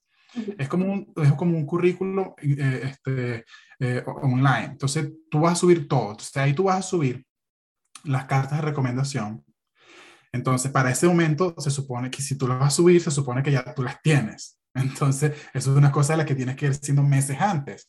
¿Quién te va a hacer la carta? Hablar con esas personas, porque tú luego tienes, los doctores tienen que abrir un perfil en una cuenta donde ellos mandan esa carta y esa carta luego ellos la aceptan y te llega a ti al, a la carpeta de ERAS. Entonces, bueno, son cuatro cartas que tú puedes mandar a cada programa. Hasta cuatro cartas, son como digamos que tres son obligatorias, pero hasta cuatro cartas puedes mandar. Yo tenía cinco, y entonces lo que hice, porque me dio, o sea, yo no, sabes que uno le pide a toda la gente, yo le pedía cinco por si acaso uno no, y al final las cinco me lo mandaron. Entonces lo que hice fue, hubo tres que eran seguros que los mandé a todos y, y, hubo dos que como que mandé 80 para acá y 80 para, o sea, como que mitad mitad. Este, eso, ajá, esa es una de las cosas que sube. Sube el medical transcript y todas esas cosas de la universidad. Tú lo que haces es que uh, aceptas que el ECFMG te mande todo, que lo, lo pase de ECFMG a ERAS. Entonces tú tienes que verificar que se ponga una barrita verde. Ahí hay colores, una barrita amarilla. Cuando ya llega todo, se pone verde. Este, lo otro que subes ahí es tu personal statement. Eso es una cosa que la tuviste que haber empezado ayer, este, porque eh, eso son, tú vas a modificar tu personal statement muchas veces. Al principio no vas a saber cómo se hace ni nada, cómo se, pero tienes que empezar escribiendo, vas haciendo borradores hasta que al final haces el personal statement que se identifique contigo, con tu especialidad. Yo creo que de eso a lo mejor podemos hablar luego porque si no, imagínate. Este, eso de las otras cosas que subes ahí. ¿Qué más suben? Subimos ahí, a la foto, una foto profesional, por favor. Este, el. El Dean's Letter, ese es otro, otra cosa que la tiene que firmar el decano de tu universidad, otro, otro papel, que cada, universidad tiene su propio formato y sus propias cosas. Entonces, bueno, este, los que son de la UCLA, nosotros podemos como que ayudarlos a, a, ver cómo conseguir el formato de la UCLA, pero busquen sus compañeros de sus universidades para que puedan tener esos Dean's Letter, porque generalmente es lo mismo, lo que cambian es las cosas tus cosas personales, pues, digamos, porque él, él, dice cosas de ti, o sea, él te está recomendando, pues, como una carta de recomendación del decano. Mira, este y perdona que te interrumpa un segundo, ahí en el Dean's Letter, porque a mí me pasó que me agarraron las vacaciones de la universidad, y entonces no tuve esa Dean's Letter, sino después de que abrieron las aplicaciones y la tuve que meter más tarde. Entonces, como tú estás diciendo que empiecen ya, eso tienen que tomarlo en cuenta, porque en junio cierran todas las universidades en Venezuela como hasta octubre, a mí me pasó fue horrible. Entonces, como dice Jesús, desde ya pueden pedir el Dean's eso no, no hay nada que lo impida. Ya no hay problema con respecto a la fecha. No. No. Antes que, que la tengas para un ciclo, pues. Eso... Ok. Y, con la fe, y con la fecha de las cartas de recomendación. No, no importa. Incluso la gente que no hizo match este año puede usar las mismas cartas el año que viene. Ok. Este, lo bueno es que las tengas recientes. Son dos años. ¿ah? Lo bueno es que la tengas reciente, pues la puedes hacer de este año, de, estos meses ahorita y te va a servir para, para septiembre. Ok, perfecto. Este, lo, lo, lo, cierto es que sí, de verdad sí es muy importante. Una vez que tengas todas, todas, todas esas cosas y que además tienes que hacer una selección de los programas a los que vas a aplicar, estudiar cuáles van a ser, son, tú, cada, cada aplicación tiene un costo, del 1 al 10 es un costo, luego del 10 al 20 es otro costo y luego del, 20, del programa 21 hasta infinito es el mismo costo. Entonces, este, es, es importante también tener un ahorro. Yo apliqué como a 150 programas y eso fue una plata, creo que como 5 mil o 4 mil dólares, multipliquen, o sea, eh, sale la tablita en, en en Eras, no recuerdo, pero es bastante dinero, o sea, uh, tienen que ahorrar ese dinero. Y uh, bueno, eso más que todo, todo el, tema de la aplicación. No sé qué otra cosa se me escapa. Bueno, yo agregaría este, los contactos que puedes ir haciendo con algún trabajo o lo que sea porque esa es la gente que después te puede ayudar en algún momento cuando necesites hacer el match. O sea, si tú ya pasaste los exámenes, buscar un trabajo como con inteligencia, diría yo. O sea, buscar hacer una pasantía si no la has hecho, buscar hacer un observer, buscar eh, tener la experiencia clínica, de repente ponerte a trabajar si puedes en un sitio donde haya gente que trabaje en algún hospital donde esté la especialidad. O sea, todo eso este, es importante. Yo diría que este proceso de aplicación es un proceso de estrategia y no tanto de fuerza. Y todas esas cosas influyen. El que tú puedas tener a alguien que vea que tú eres una persona honesta, que trabaja, cumplida y que te podrían recomendar, porque es como cualquier trabajo que estuviera buscando una persona en cualquier otra cosa. Si tú tienes 200 currículums y hay uno que una persona conocida y dice, mira, yo conozco a esta persona, esto es una persona que es responsable, que trabaja, que es seria, que se lleva bien, que no es conflictiva, que puede trabajar en grupo, etcétera, si todos los demás son iguales, eso te recomienda. Entonces, yo diría que buscar esa parte es importante también desde ya. Bueno, y esa parte, que sería como el extra, digámoslo de esa manera, eh, se puede obtener de varias maneras. Hay personas que hacen observerships, hay personas que trabajan en investigación por un tiempo determinado, hay personas que han trabajado como medical assistant aquí también y nos han hablado acerca de su experiencia. ¿Qué extra tenían ustedes en su aplicación? Porque uno asume que como IMG siempre tiene que tener extra me gustaría hablar, porque particularmente esta fue mi segunda aplicación. Yo lloré muchísimo el año pasado, este, me costó muchísimo y tenía todas las red flags que alguien pueda tener. Aquí está, soy yo. Este, all graduate, con score que eran entre averajes bajos, tuve un failure en el CES, este, em, con, un, tiempo que estuve trabajando cosas que no tenían nada que ver con medicina, con una situación económica que me estaba matando, los problemas familiares, etcétera. O sea, todos los red flags soy yo. Entonces, ¿qué hice yo de diferente? Ay, la primera vez que apliqué estaba perdida, no sabía qué hacer con mi vida, estaba aplicando Family Medicine, pero yo venía de trabajar en una clínica pediátrica por dos años, no tenía ninguna rotación en Family, no tenía nada, no tenía nadie conocido y solamente apliqué a poquitos programas aquí en Nueva York, que prácticamente, o sea, la mayoría de los programas te aceptan seis, siete personas y son personas que vienen de las mismas escuelas de medicina, es súper competitivo. Entonces, obviamente, bueno, tuve prácticamente una entrevista y un pre-match que yo no sé ni cómo salió eso. Error número uno, no acepté el pre-match y de eso estoy llorando hasta ahorita. Y lo segundo, esa entrevista que tuve, pues básicamente fue terrible. Yo traté de hacerlo mejor, muy charming y todo, pero tienes que tener una preparación. Esto no es improvisado. Yo quiero decirles de que la diferencia este año fue que todo fue estratégicamente planificado desde las lágrimas el año pasado además de los compañeros míos que sí hicieron match, yo dije, bueno, pero ¿qué hizo esta gente que yo no estoy haciendo? ¿Qué tiene esta gente que yo no tengo? Entonces, este, evidentemente, pre-match es que no, no, no vas al match, sino que te agarran antes. Entonces, tú ni siquiera tienes que ir a esperar el día del match, sino que tú firmas tu contrato antes. Bueno, lo primero que hice, el step 3, porque después de que tú tienes un examen que tú lo fallaste, tú tienes que demostrar que tú ya saliste de eso y la mejor manera es pasando el step 3 porque además ya no tienes por qué preocuparte en la residencia. Lo primero que hice fue tratar de pasar el step 3. Networking.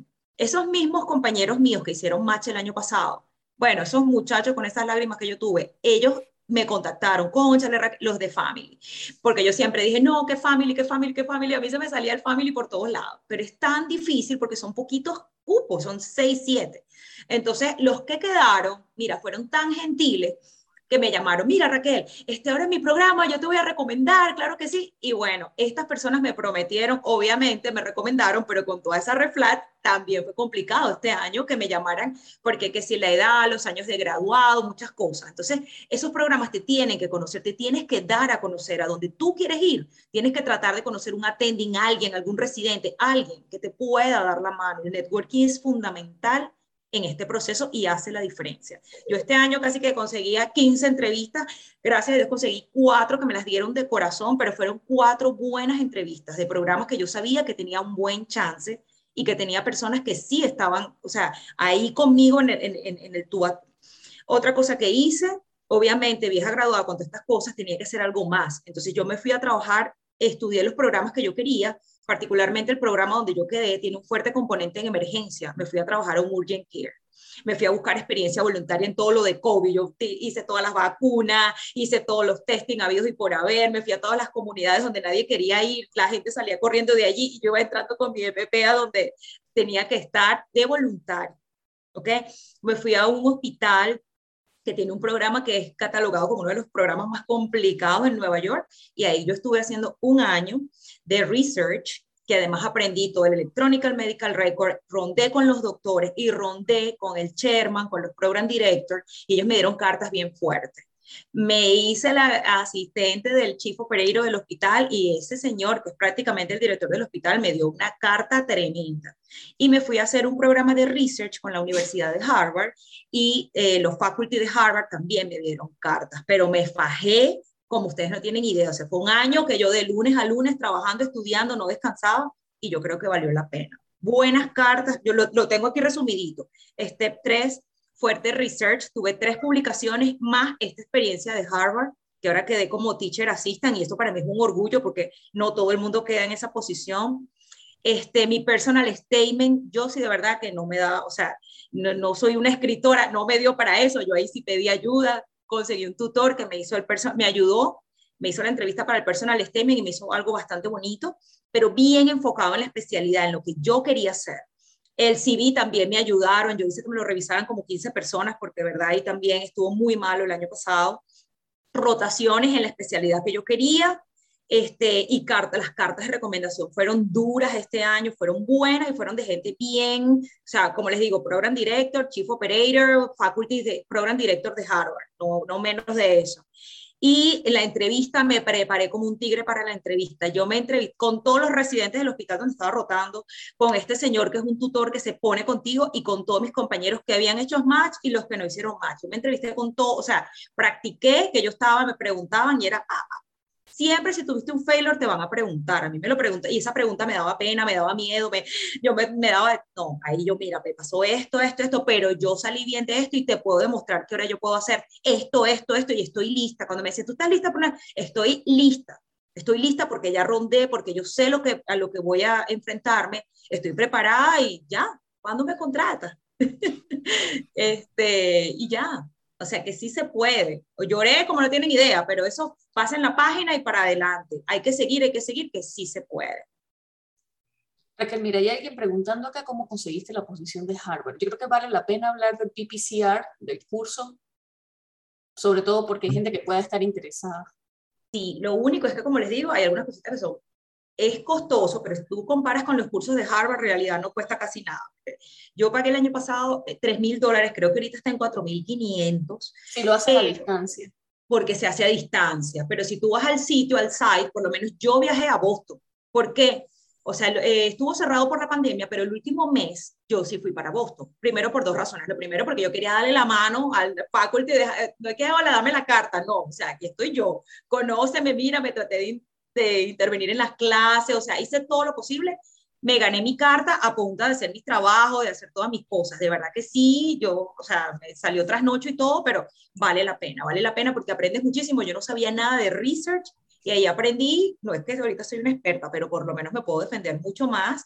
Este, y te ponen a hacer un proyecto final donde tienes que hacer un randomized control trial, tienes que hacer un protocolo. Este, y tienes que, o sea, tienes que estudiar como si estuvieras en la universidad. Entonces eso le muestra ya que tú no estás en la universidad, ellos no tienen cómo evaluarte desde el punto de vista académico, dices, conchale, pero si está, este, pasó su curso, está haciendo, tiene publicaciones, ya eso habla mucho de ti, de la parte académica. Y yo algunos de los programas que apliqué fueron programas académicos, ellos, ellos se preocupan, oye, este se graduó hace mucho tiempo, es la única manera que tú puedes demostrar. Hay ese curso, muchos otros cursos, hay personas, hay otras iniciativas también de research que son gratis, que yo les, eh, con con igualdad yo les puedo mandar toda esa información. O sea, no es solamente eso, pero a mí particular ese, particularmente ese, por el conocimiento y el networking. 500 personas de todo el mundo. Yo tengo ahorita compañeros que me invitan a hacer research de Japón, de Europa, de toda Latinoamérica. O sea, eso es algo que tú no consigues en todos lados. Y lo otro, que muchos son ING, tienen ese amor y tienen esa, o sea, eh, esa eh, eh, te entienden y te quieren ayudar, realmente te quieren ayudar. Entonces yo de verdad que recomiendo mucho ese curso. A mí me encantó y como les digo, ahorita estoy de teacher ahí y me encanta y, o sea, es, es, eso, pues, networking. Se llama Principles and Practice of Clinical Research, ¿right? Ah. Sí, para que quede en el chat porque están preguntando cuál es el nombre del curso. No solamente Harvard, hay varias instituciones que dan un curso similar también. Eh, estaba hace temprano pasaron por el grupo de Stethoscope, pasaron información sobre un curso similar del NIH que de hecho es gratuito Ay, sí. Sí, ese también lo hice, buenísimo porque no tienes que pagar nada. Hay otra iniciativa que se llama Coach Frank, que tú eh, te ponen así como a revisar artículos y tú haces, eh, tú revisas los artículos y pones tu opinión y ellos te enseñan, te dan el entrenamiento gratis, es Coach Frank Crowd, tú estás participando en revisión de artículos. Hay em, otra iniciativa que se llama Auto Research, que son unos muchachos por allá de la India, también te meten ahí, te pones a hacer cosas. Hay un foro donde están muchos venezolanos que desde el de inteligencia artificial también es gratis, remoto y te ponen a, publicar. Eh, hay otro que hay un programa en la Universidad de Washington que es muy parecido a este PPCR, donde tú te quedas allí por un buen tiempo. O sea, de research hay un montón de recursos. Les puedo dejar la lista con Maigua o con Sheila y ustedes lo revisan. Algunos, obviamente, si tienes la platita, vale la pena lo de, lo de Harvard, pero si no, eh, hay otras oportunidades gratis, pero no dejen de hacer research, sobre todo los que van para internal medicine, creo que eso es importante. Y yo que eh, apliqué para family, eso fue como una cosa como que, wow, esta está haciendo research y está aplicando family. Eso fue un super plus en mis entrevistas, les encantó. Eso yo quiero hablar ahora de tu plus porque es algo bien particular. Tú eres la única persona que yo conozco que ha trabajado como surgical assistant. Claro, tiene sentido porque tú tienes tu familia, tienes la responsabilidad, llegaste acá pidiendo asilo, eh, así que necesitabas llegar y trabajar. Y aparte, a mí me pareció que se lo he comentado a Franny, súper estratégico, porque muchos de nosotros por lo general damos un montón de vueltas antes de llegar a un sitio donde de hecho podemos hacer networking con especialistas de nuestra especialidad y tú te fuiste así directo. Así que cuéntanos un poquito acerca de eso, por favor. Bueno, mira, este, yo yo sí vine para acá, como todo, huyendo de, Venezuela, pero sí venía con, con un plan de, de, de, venir a presentar los steps. O sea, eso, eso es muy importante que yo siempre le digo a las personas cuando migran, y antes de hablar de eso, yo siempre digo que uno tiene que tener tres cosas cuando uno llega aquí, cuando migra. Uno, por encima de todo, es migratorio. Entonces, para mí esa fue la prioridad y gracias a Dios pude hacerlo del asilo y me lo aprobaron y eso ha sido un alivio para poder aplicar porque te tratan como si fueses un, un green card, entonces no tienes que pedir ninguna visa. Este, pero le va a pasar lo mismo así los tengan pending o tengan su TPS, igual no tienen ninguna restricción de visa, cosa que es genial para todos los venezolanos con el TPS, y más si lo vuelven a, ahorita a, a, extender hasta el diciembre este, del 2021, que, lo, que eso va a suceder. Este, pero este, luego eh, lo otro es dinero, porque necesitas ahorrar, tienes que tener un ahorro para poder comenzar, este, y el inglés. Entonces, yo empecé a estudiar inglés antes de venir para, para, para acá, hice un curso. Entonces, cuando ya estaba, cuando llegué aquí, digamos que hice eso los primeros ocho meses, y cuando apenas me dieron mi, mi, mi, mi permiso de trabajo, busqué hacer esta certificación de Surgical Assistant. Yo lo hice a través de Solidaridad Sin Frontera en Miami, pero estando ahí me enteré que eso todo pertenece a APSA, que es American Board of Surgical Assistants. Ustedes se pueden meter apsa.net y ahí consiguen cómo hacer el, el, cómo obtener certificado, que es lo más sencillo que hay. Es simplemente pagar y hacer un examen que te lo pueden mandar online, te mandan un PDF con todo el programa, tú estudias, presentas tu examen, lo pasas y te llega a tu casa en 15 días el certificate. Ya con eso tú puedes empezar a trabajar como surgical assistant. Si tienes experiencia quirúrgica, cirujano, ortopeda, OBGYN, otorrino, no sé qué, o sea, que has estado en un quirófano, sabes cómo es el, el, el, el campo estéril, la cosa, como los instrumentos, las pinzas, va a ser un paseo para ti. Obviamente hay muchas cosas nuevas en, el, en el quirófano, mucha terminología médica, muchas cosas que al principio te van a costar, pero aquí está muy, aquí todo el mundo siempre está abierto a, hacer, a darte un, un, training. Las primeras dos, tres semanas siempre te van a dar un training, entonces no tengas miedo a eso. Además que tú no eres el médico, tú eres el asistente. Tú no tienes que en la cirugía, sino que tú lo que tienes es que ayudar, retraer, eh, eh, succión, hemostasis, cerrar la piel, o sea, acá, obviamente a mí me dejaban hacer muchas cosas más porque yo vieron luego mis, mis habilidades, pero al principio lo que tienes que hacer es Entonces yo dije, bueno, cuando me planteé estudiar, estudiar, eso, ya yo, tenía, ya yo sabía que yo tenía red flags, que tenía 10 años de graduado, en el 2011, este, ya eso era un red flag para mí, que yo quería una especialidad quirúrgica que era bastante difícil, entonces yo dije, tengo que hacer algo distinto. Y yo siempre he, sido un fiel creyente del networking. Yo dije, desde, desde antes de comenzar este año, yo dije, yo voy a entrar a un programa de cirugía por networking. No, no, no, no por mi, no por mi, no por mis o por nada, va a ser por networking. Y así fue.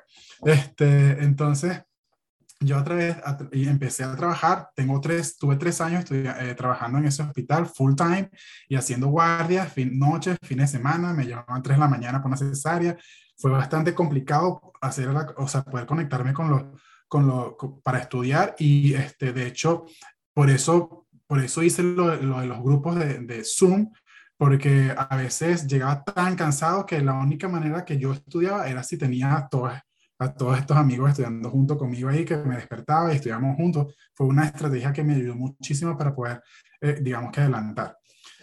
Bueno, siendo un buen trabajo como surgical assistant, o por supuesto, empecé a, a conocer muchos doctores, cirujanos, este, anestesiólogos, tal. Entonces empecé a hacer este networking con ellos me hice panísima de todos. Obviamente me hice más panas de los que eran Sherman, del Sherman de cirugía, del Sherman de, de OB-GYN, de todos los Sherman me hice panísima.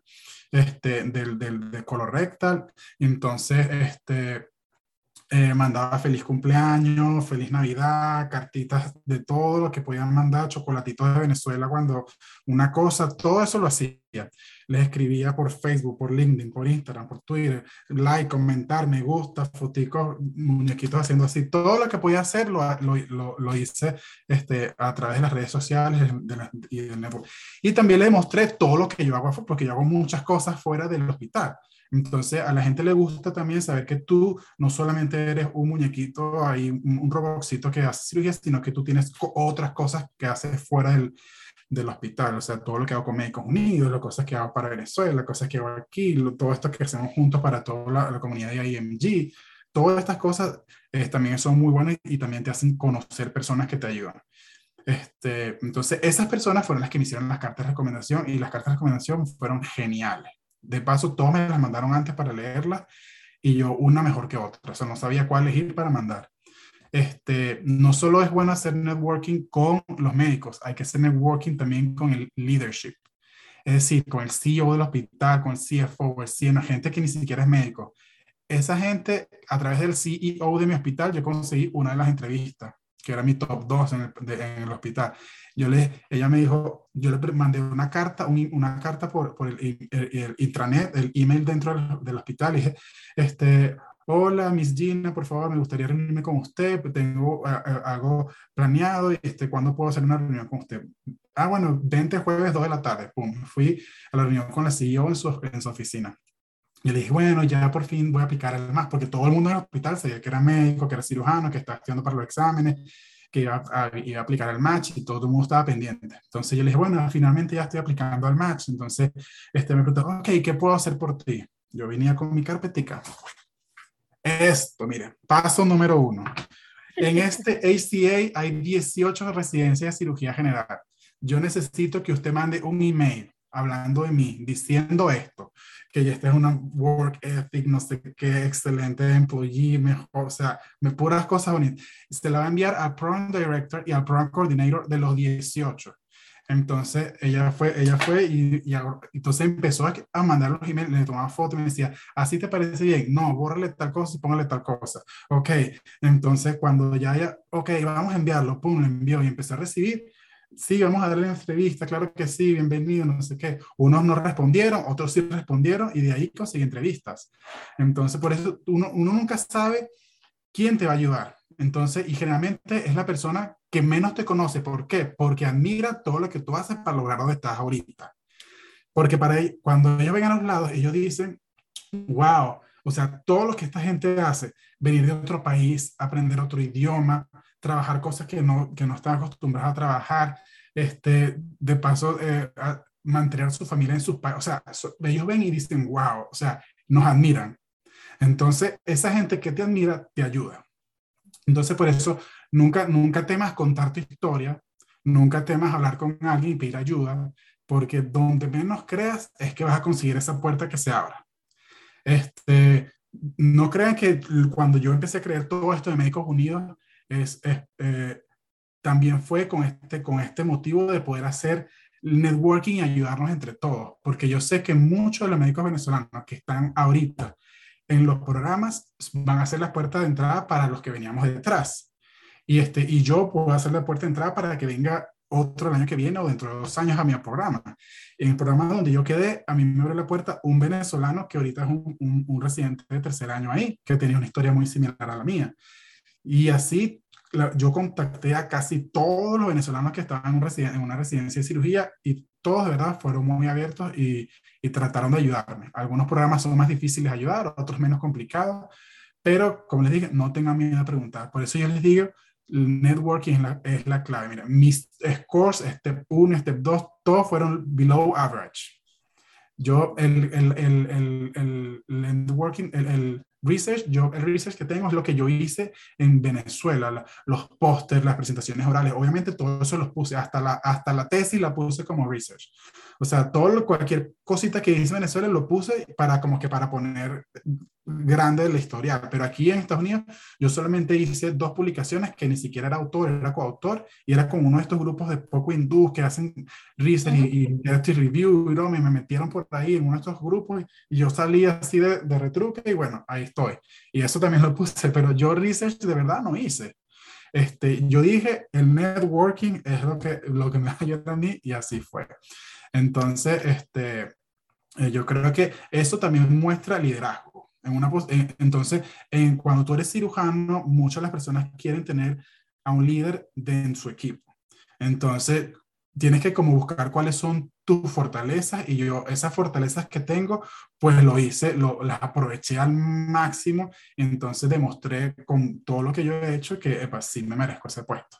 Y obviamente otro super tip es la entrevista. Mira, la entrevista, seguridad, confianza, tú eres el mejor, te tienen que elegir porque ellos son los que están ganando contigo ahí adentro, no, no tú con ellos, sino ellos.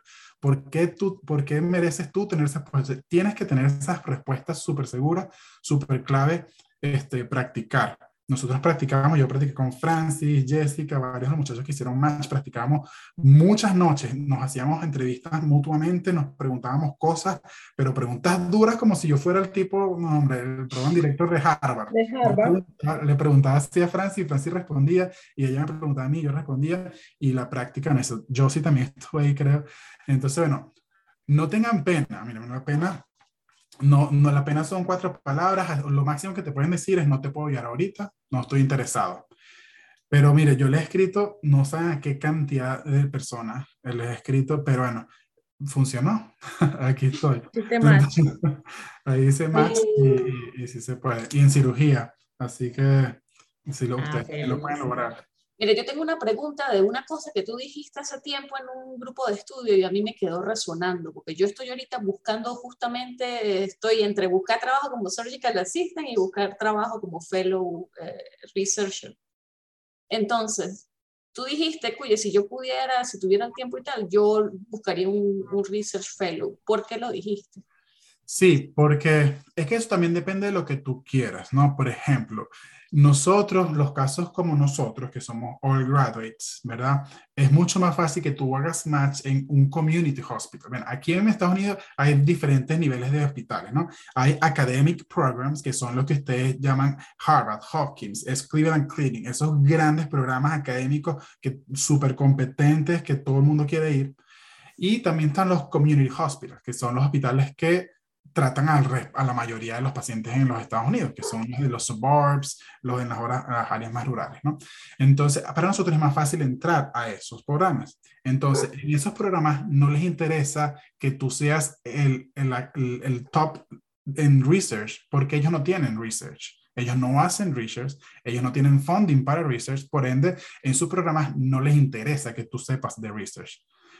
Este, hay otros programas que en vez de cinco años hace siete años de cirugía, porque dos son obligatorios de research, de paso te lo ponen en el año número tres. Entonces haces el primer, segundo, tercer año, luego haces dos años de research y luego terminas tus últimos dos seniors y tienes que hacerlo sí o sí. Entonces, eh, si tú quieres un programa de eso, entonces vete por Research Fellow o si quiere, o si la, o vas a una, o, si vas a una especialidad donde se hace mucho, mucho research, entonces es mucho mejor que hagas fellow. Pero si tú vas a aplicar un programa como yo, por eso yo decidí hacerlo de Surgical Assistant, porque yo quería un community hospital y quería, este, eh, no quería hacer research, entonces quería fortalecer más mi carta de recomendación y mi networking que el research. Si yo hubiese, ahora, si este año a lo mejor yo, por ejemplo, me hubiese quedado, este año sí hubiese buscado hacer un research porque es la, la única cosa que no tengo. Y los años grado tampoco los puedes cambiar. Lo único que cambiaría es hacer research porque eso sí era como otra debilidad en mi perfil. Entonces, sí como que depende, depende de, qué, de qué, qué técnica vayas a usar y a dónde vayas a aplicar. Muchachos, ¿y alguno de ustedes tiene experiencia, tuvo experiencias con observership, haciendo lechado o en algún doctor, quizás en consulta privada o en un hospital? Yo hice observership, dos observership. Uno lo hice en el 2019, era una consulta privada eh, de medicina interna con una doctora y sabes que los observers aquí duran un mes, o sea que no es algo que uno diga wow, sino es bien sencillo, o sea, tú buscas dónde lo puedes hacer, con quien sea y como sea, y con un mes eso se considera un observer y eso ellos lo consideran aquí un observer. Y el otro lo hice ya cerca de la aplicación porque quería como tener algo más y fue literal así como dice Jesús, yo estoy de acuerdo, uno tiene que tocar absolutamente todas las puertas y pedir lo que tú quieres de frente sin pena. Yo llamé a un doctor, doctor de Venezuela, que él tenía un amigo aquí, que llamó a otro doctor y a otro doctor y me fueron pasando los teléfonos de cada uno de esos doctores porque además con este tema de la pandemia cerraron los observers en los hospitales, no se podía aplicar. Entonces yo en el momento en que iba a aplicar necesitaba como esa experiencia y dije, bueno, yo así sea en la de alguien privado, tengo que ver cómo hago. Y un doctor súper bello, después de toda esa cadena, me dijo, mira, yo te ofrezco y yo estoy abriendo mi consulta, este, también es internista, hace como una especie de primary. Si tú quieres venir conmigo dos veces a la semana, que es que yo estoy aquí, y yo, sí. O sea, todo lo que ustedes le digan, usted diga sí.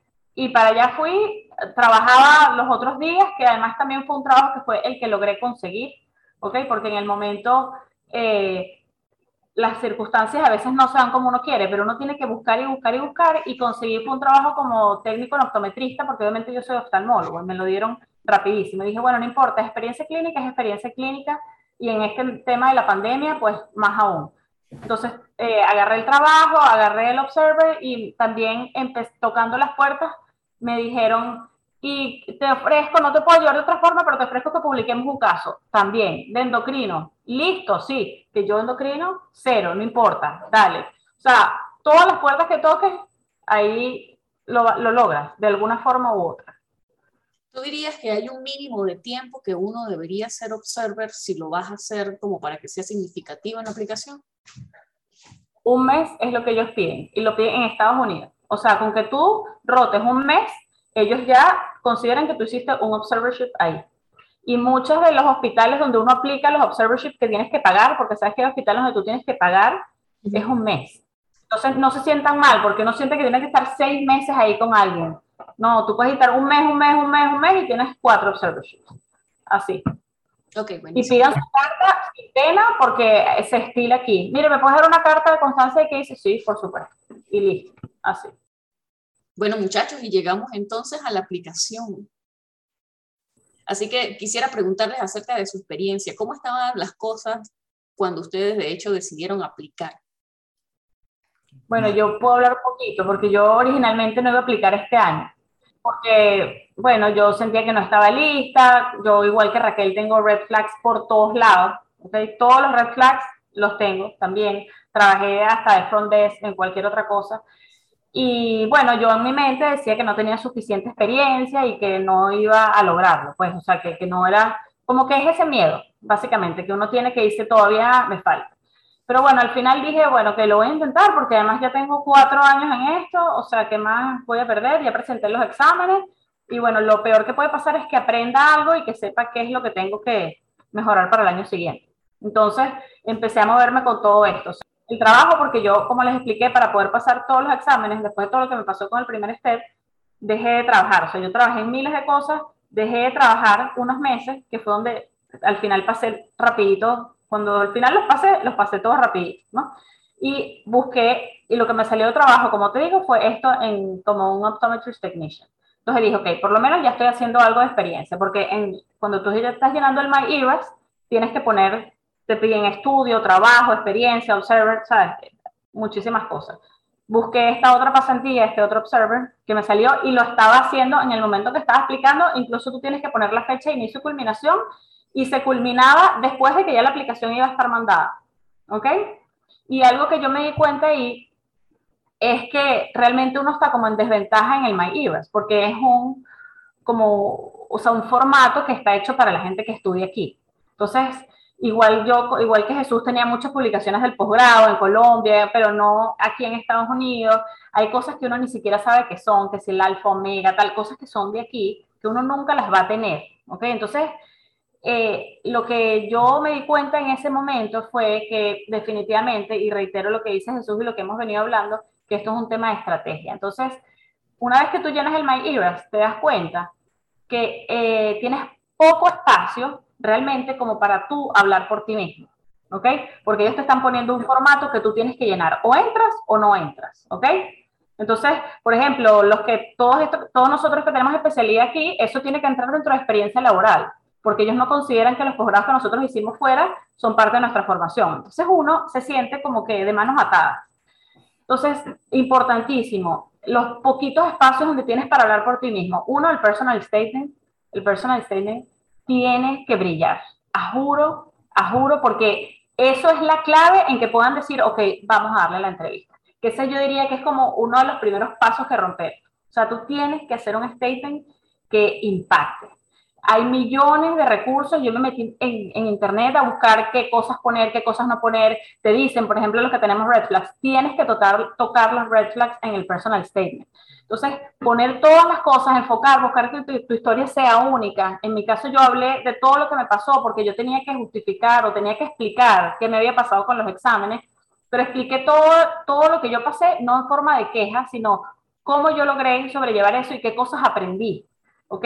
Y qué, me hizo eso mejor y cómo eso hizo que yo quisiera darme cuenta que yo quiero aplicar esta especialidad y por qué. O sea, no desde la queja, sino desde el aprendizaje. ¿Ok?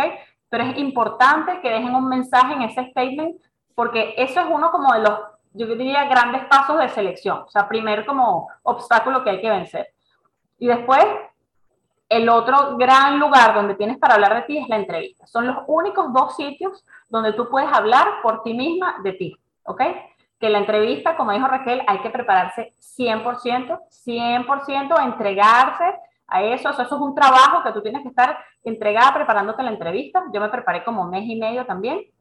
Y por supuesto, es clave en esta parte de, de, la aplicación que ya no hablas tú, sino hablan otros, las cartas de recomendación que tú tengas, que es el networking que tú hayas hecho. En mi caso, eso fue también este, lo que hizo que yo lograra conseguir la entrevista.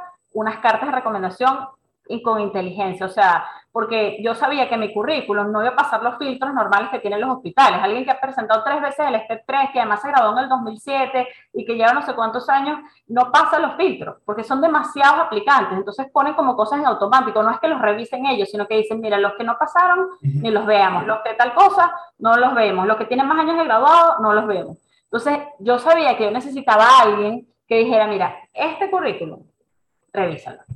Entonces, la forma de que eso pase es a través de las cartas de recomendación o de una persona que llame y hable contigo. Donde yo hice match, a mí me filtraron. Yo no había, a mí no me habían seleccionado hasta que yo, esa persona que habló por mí, sacó mi currículum así de ultratumba y hice match en ese sitio. La misma experiencia conmigo. Las cuatro entrevistas fueron, me, me llamó la persona, Raquel, no pasas el filtro. O sea, la bandera roja está gigante vamos a hacer lo posible. Este, mira, eh, de, más, de paso, esas entrevistas que yo conseguí estaban cuestionadas a que yo pasara el Step 3. Sin Step 3 no iban a haber entrevistas. Entonces me dijeron, vamos a hacer nuestra parte, pero tú tienes que hacer tu parte. Muéstrame, cuando yo no hice match, me dijeron, te vamos a ayudar, pero tienes que demostrarme que tú puedes hacer esto, esto. Y por eso me fui a trabajar, estudiar, pasar el Step 3 al mismo tiempo, estar en emergencia, hacer, rondar, hacer eh, publicaciones. Y le dije, lo hice, estoy lista para ser residente, estoy lista. O sea, estoy viviendo desde hace un año como si fuera un, un residente de primer año. Lo logré, te demostré que sí, no soy la abuelita con el bastoncito, sino que estoy preparada y estoy más activa que nunca. Y esas cuatro entrevistas salieron así. Por supuesto, tuve que hacer algo adicional, explicar esos red flags, porque la gente no entendía, pero ¿cómo es esto? O sea, ¿qué es esto? No entiendo esta mujer que hace todo esto y falló un examen. Entonces tuve que explicar y, y, muy importante en la entrevista de una vez explicar qué fue lo que pasó, personal statement, o sea, y, las mismas personas que me ayudaron me lo recomendaron. Mira, tú tienes, eso tiene que estar explicado de una vez. Mata esa culebra por la cabeza y adelante. ¿Cómo y así lo, como lo, ¿Cómo lo explicas? Mira, yo practiqué muchísimo porque me dicen, bueno, pero ¿cómo es eso que tú fallaste? Y además que yo fallé el examen más tonto que todo el mundo dice, pero ¿qué es esto? El sí es. Pasa, pasa porque conozco gente que también le ha pasado. No, después de que yo lo fallé y eso fue llorar y llorar, un montón de personas espectaculares que son unos attending brutales y son unos residentes estrellas me llaman, mira, que tú sabes qué, yo fallé ese examen, yo, en serio, no puede ser, en serio. Entonces, claro, ellos como que te ayudan, no, chica, olvida eso, sigue adelante, aprendí aquí, ah, pero tienes que demostrar que tienes las competencias, tienes que demostrar, bueno, chico, pero es que imagínate, yo fui médico tanto tiempo y yo me confié en ese examen. Además de que ese examen tú no tenías como... Este, hacerte como los self assessment, pero bueno, ya esa es otra historia. Cuando llegaba la entrevista me decía, mira, explícame qué fue lo que pasó aquí. Y por supuesto yo, yo fui lo más eh, eh, honesta posible. Y no me puse que mi hermano se murió, mi familia. No, yo dije, mira, yo eh, estudié muchísimo. Yo quedé sorprendida cuando yo fallé ese examen, pero honestamente yo no estaba preparada. No utilicé los recursos adecuados, no tenía un feedback apropiado, etcétera, etcétera. Pero, pero yo te puedo decirte que ya yo esa etapa la pasé yo aprendí de allí, a partir de allí, bueno, yo les expliqué todo lo que yo había mejorado. Yo ahora tipeo, en ese momento estaba haciendo un typing de 20, ahora estoy haciendo 50 palabras por minuto, he rondado con todos las, eh, en todos los programas habidos y por haber, hice tantas rotaciones, o sea, hice énfasis en toda mi experiencia clínica.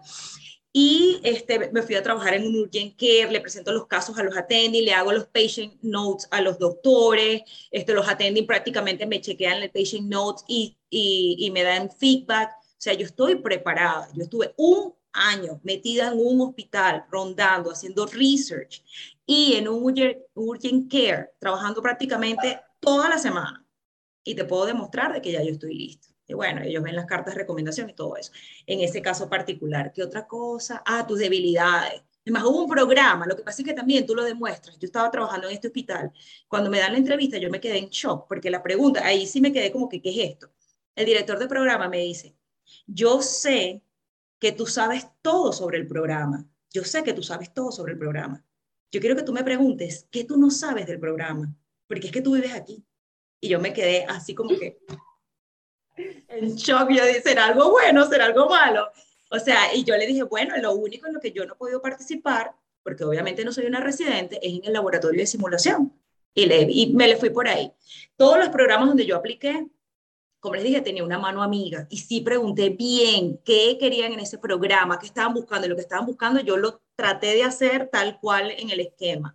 Este, traté de preguntarle a los residentes, o sea, la verdad que me estudié el programa, yo no hice ninguna pregunta que, ay, ¿qué hacen aquí? Yo me sabía para adelante y para atrás todos esos programas donde yo me fui a entrevistar, o sea, sin, sin, sin, sin pena. Sin pena. Ah, y la otra, no pierdan la pena, pierdan la pena. Usted tiene que decirle a todo el mundo, el que lo pueda ayudar, lo ayudó. Ahí habrán eh, una de las cosas que la gente me dice, ay, a mí me han rechazado. Señores, en ese programa donde ese doctor me dijo que tú no sabes de este programa, que lo sabes todo, yo recibí tres cartas de rejection primero, antes de que me dieran la entrevista. Y en ese programa, siete veces yo apliqué para ese plan de research y siete veces me rechazaron. Hasta que ese doctor me dijo, pero Raquel, ¿hasta cuándo vas a querer la entrevista? Doctor, hasta que usted me abra la puerta. De, ábrame la puerta. Así chiquitito. Deme una oportunidad, yo le voy a demostrar que soy la mejor, pero deme la oportunidad. Esa gente ahora está llorando porque obviamente yo no lo raqué yo tan alto.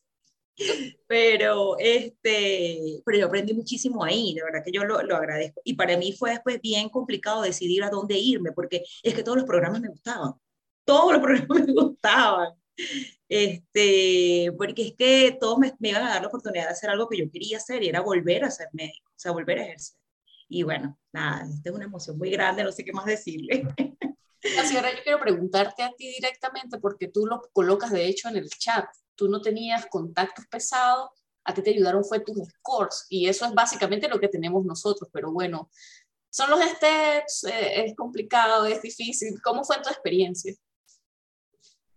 Eh, bueno, fue básicamente muy impersonal como es este proceso en el sentido de que te revisan a través de una computadora, no estás viéndote a ti, Franci Viva, que eres venezolana, alta, bajita, morena, blanca o catira, eh, sino simplemente tus scores, tu CV.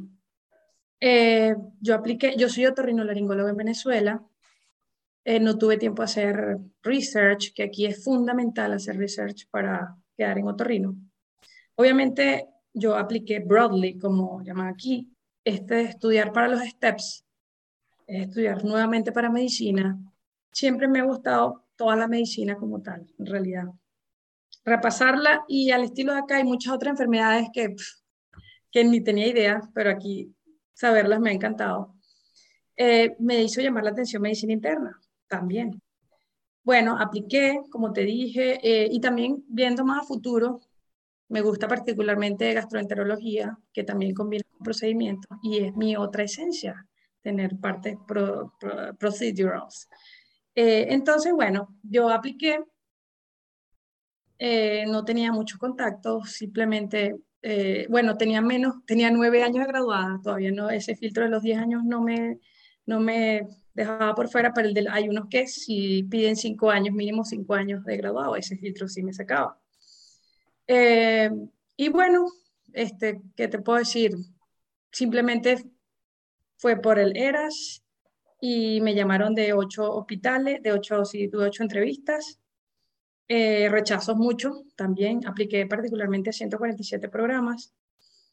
Eh, y bueno, de verdad que esa fue mi experiencia con respecto a esto, porque como te digo, obviamente si veía, ya luego de los que me llamaron, si veía si habían venezolanos o algún hispano les escribía que me recomendaban para la entrevista, muchos me dieron datos, los venezolanos súper abiertos, me ayudó muchísimo el, el anuario que hizo Move USA, porque a través de allí contacté a muchísimos, a todos los que estaban allí en medicina interna en todo el país, los contacté, les escribí correos, ahí tuve mi lado Jesús, directo, claro y conciso, qué es lo que quiero, Jesús Guarecuco en este caso. Eh, muchos, varios no me respondieron, qué sé yo, estas son R1 la mayoría, bueno, todos eran R1 ocupados, muchos otros no me pudieron ayudar directamente allí, pero sí me redireccionaban a qué hacer, cómo fortalecer mi ERAS o mi currículum con de verdad que fueron muy receptivos la mayoría. También en los programas, por ejemplo, el que yo quedé, hay varios, eh, varios venezolanos residentes en todos los años.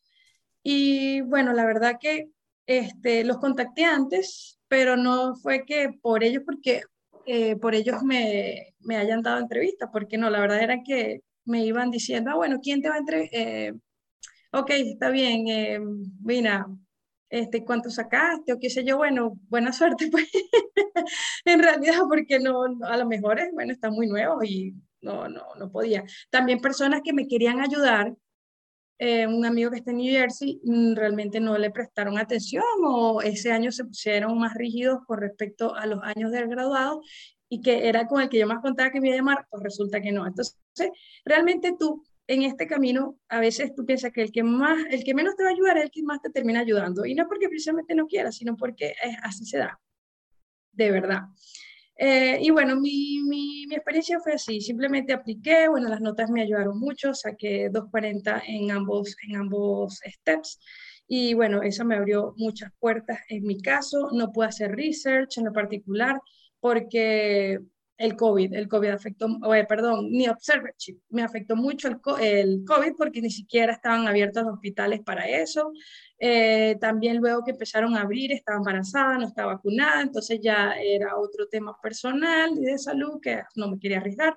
Entonces, bueno, yo dije, bueno, voy, me voy sin research, voy por medicina interna, que también me gusta. Y bueno, las ocho entrevistas, todas me parecieron súper conversacionales, nada de estar preguntando haciendo preguntas raras que están preguntando por allí, chicos. De igual manera, te tienes que preparar algunas, hay unas preguntas muy extrañas que te pudieran hacer, igual estar, tener una respuesta ya elaborada para que no empieces a divagar, porque a veces uno dice, no, yo lo respondería, no, pero te puedes confundir todo. Entonces, mejor te, está, haber practicado bastante todas esas preguntas, así como lo hice con Jesús Huerecuco y otros compañeros, fuimos muy duros. Yo creo que más bien fuimos más duros nosotros entre nosotros que las verdaderas entrevistas, porque en realidad es como un tú a tú, mira, cuéntame, cuéntame de ti, eres de Venezuela, qué chévere. Este, ah, tienes hijos, ah, que ah, yo también tengo hijos, o sea, es tener temas, también este, temas en común, ponte al, no solamente, también, no solamente es hablar de medicina, sino de tu hobby, eh, qué te gusta hacer, te gusta trotar, si tienes alguna habilidad artística, nómbrala, si cocinas, si bailas, los latinos todos bailamos, tienen que les encanta bailar, lo que sea, salsa. No hago nada, claro que sí, aunque sea baila, pues nombra todo, todo eso lo tienes que meter en el ERAS, aunque no lo creas. Hay una parte en aire que se llama hobbies y todo eso lo tienes que nombrar también.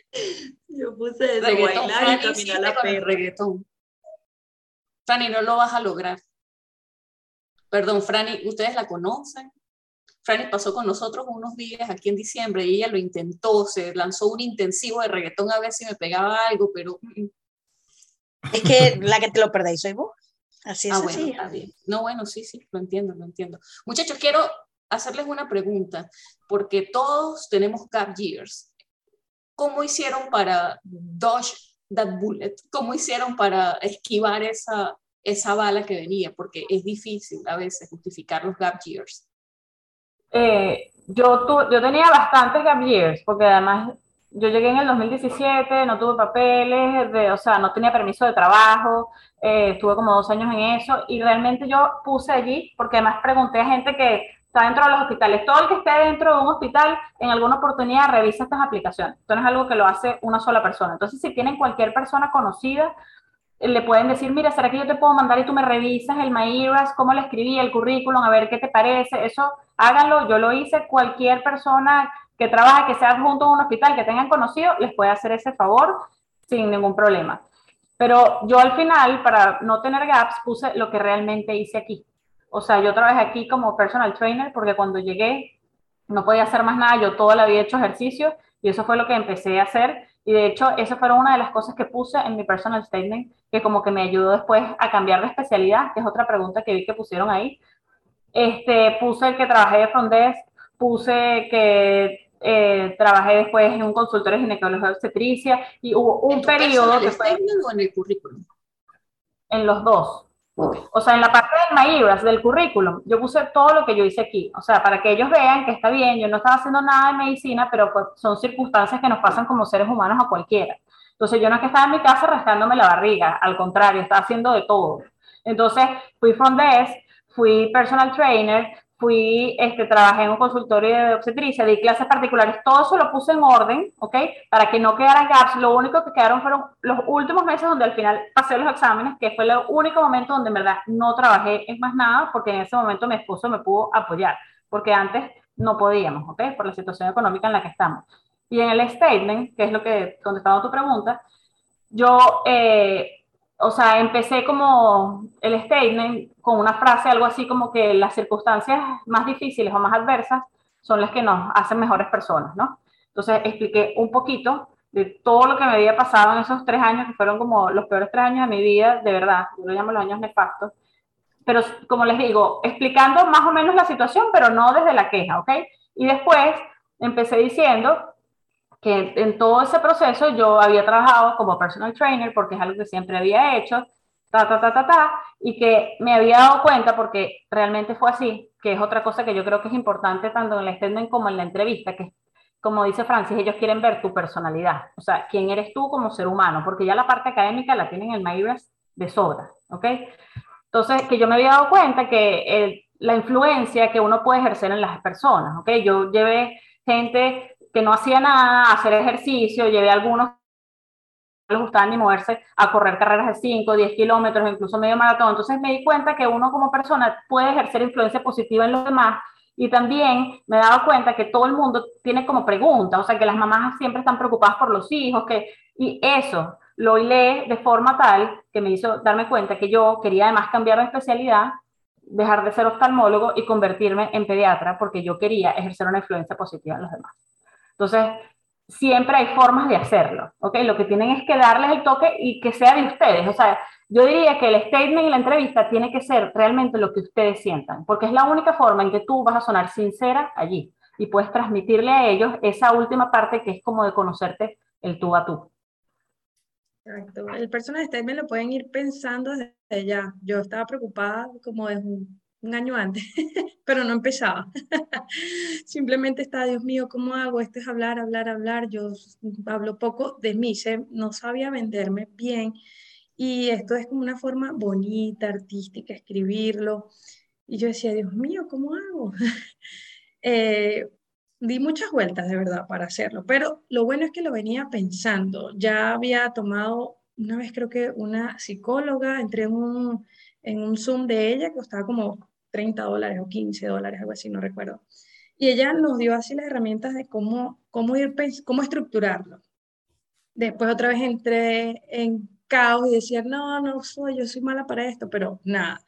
Simplemente es mostrar tu vida, en este caso, bueno, puedes también tener partes personales, obviamente, eh, la profesional, eh, emocional, eh, todo esto en una hoja, escribirlo de una manera cronológica, bonita, que, muestre, que te muestres tú, si tienes red flags, como dice Corina, importantísimo nombrarlo ahí, este, pero que te conozcan, que sepan quién eres tú, aparte de tus notas, aparte de tu experiencia laboral, no, sino que integralmente, o sea, que realmente se den cuenta de ellos, mira, a mí me gustaría trabajar con Sheila, que mira esta persona, este lo que habla de ella, como, como qué bonito, pues, y ahí les dé curiosidad y, simplemente por eso pues te llaman a entrevista y ya es otra puerta que se te abre. Muchachos, y de esto no se me va a salvar ninguno. ¿Cuál fue la pregunta más difícil que les hicieron en la entrevista? Mm, bueno, mi caso fue, eh, mm, yo creo que era la más difícil de responder porque dependiendo de lo que respondiera, a lo mejor pudiera influenciar lo que ellos pensaban de mí, pero yo sabía que me la podían preguntar porque era bastante predecible.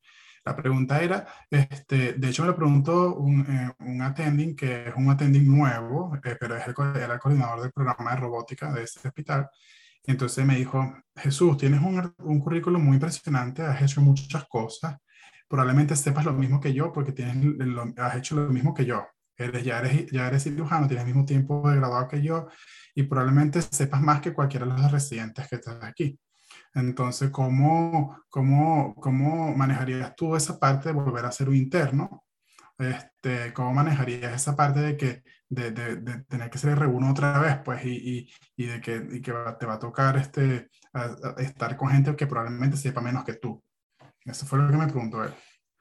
Entonces, bueno, yo me metí por la parte de que, de que, de que para mí lo más importante es el respeto ya yo, yo estaba en, esa, en, en, la posición también de ser un, un, chief resident. Y cuando yo era chief resident o era un, un, un, senior resident, yo lo que esperaba de mis inferiores era que, que respetaran mi posición, no solamente por jerarquía, sino por conocimientos y todo eso. Entonces, como yo parto siempre de que he exigido respeto, este, yo no puedo quebrar la propia regla de vida que tengo, que es, que es precisamente respetar. Este, una, eh, habrán situaciones en que lo mejor yo pudiera compartir algún conocimiento o algún consejo que tenga, si es, si es necesario, y lo haría con mucho gusto si esa persona está abierta a discutir algún caso conmigo. Pero este, yo voy a disfrutar este, este camino, voy a aprender muchas cosas porque de uno aprende de, cualquier persona y, este, y nada, respetar y, y, seguir adelante. O sea, eso es lo que yo, eso fue lo que yo le respondí, pues como que me fui por esa parte. Pero yo sabía que eso, que ellos me iban a preguntar eso en alguna de las entrevistas. Francis. Mira, para la pregunta que yo sí tuve que, o sea, argumentar bien y que sabía que me lo iban a hacer todos y que todos me lo hicieron, es porque el cambio de otorrino a medicina interna.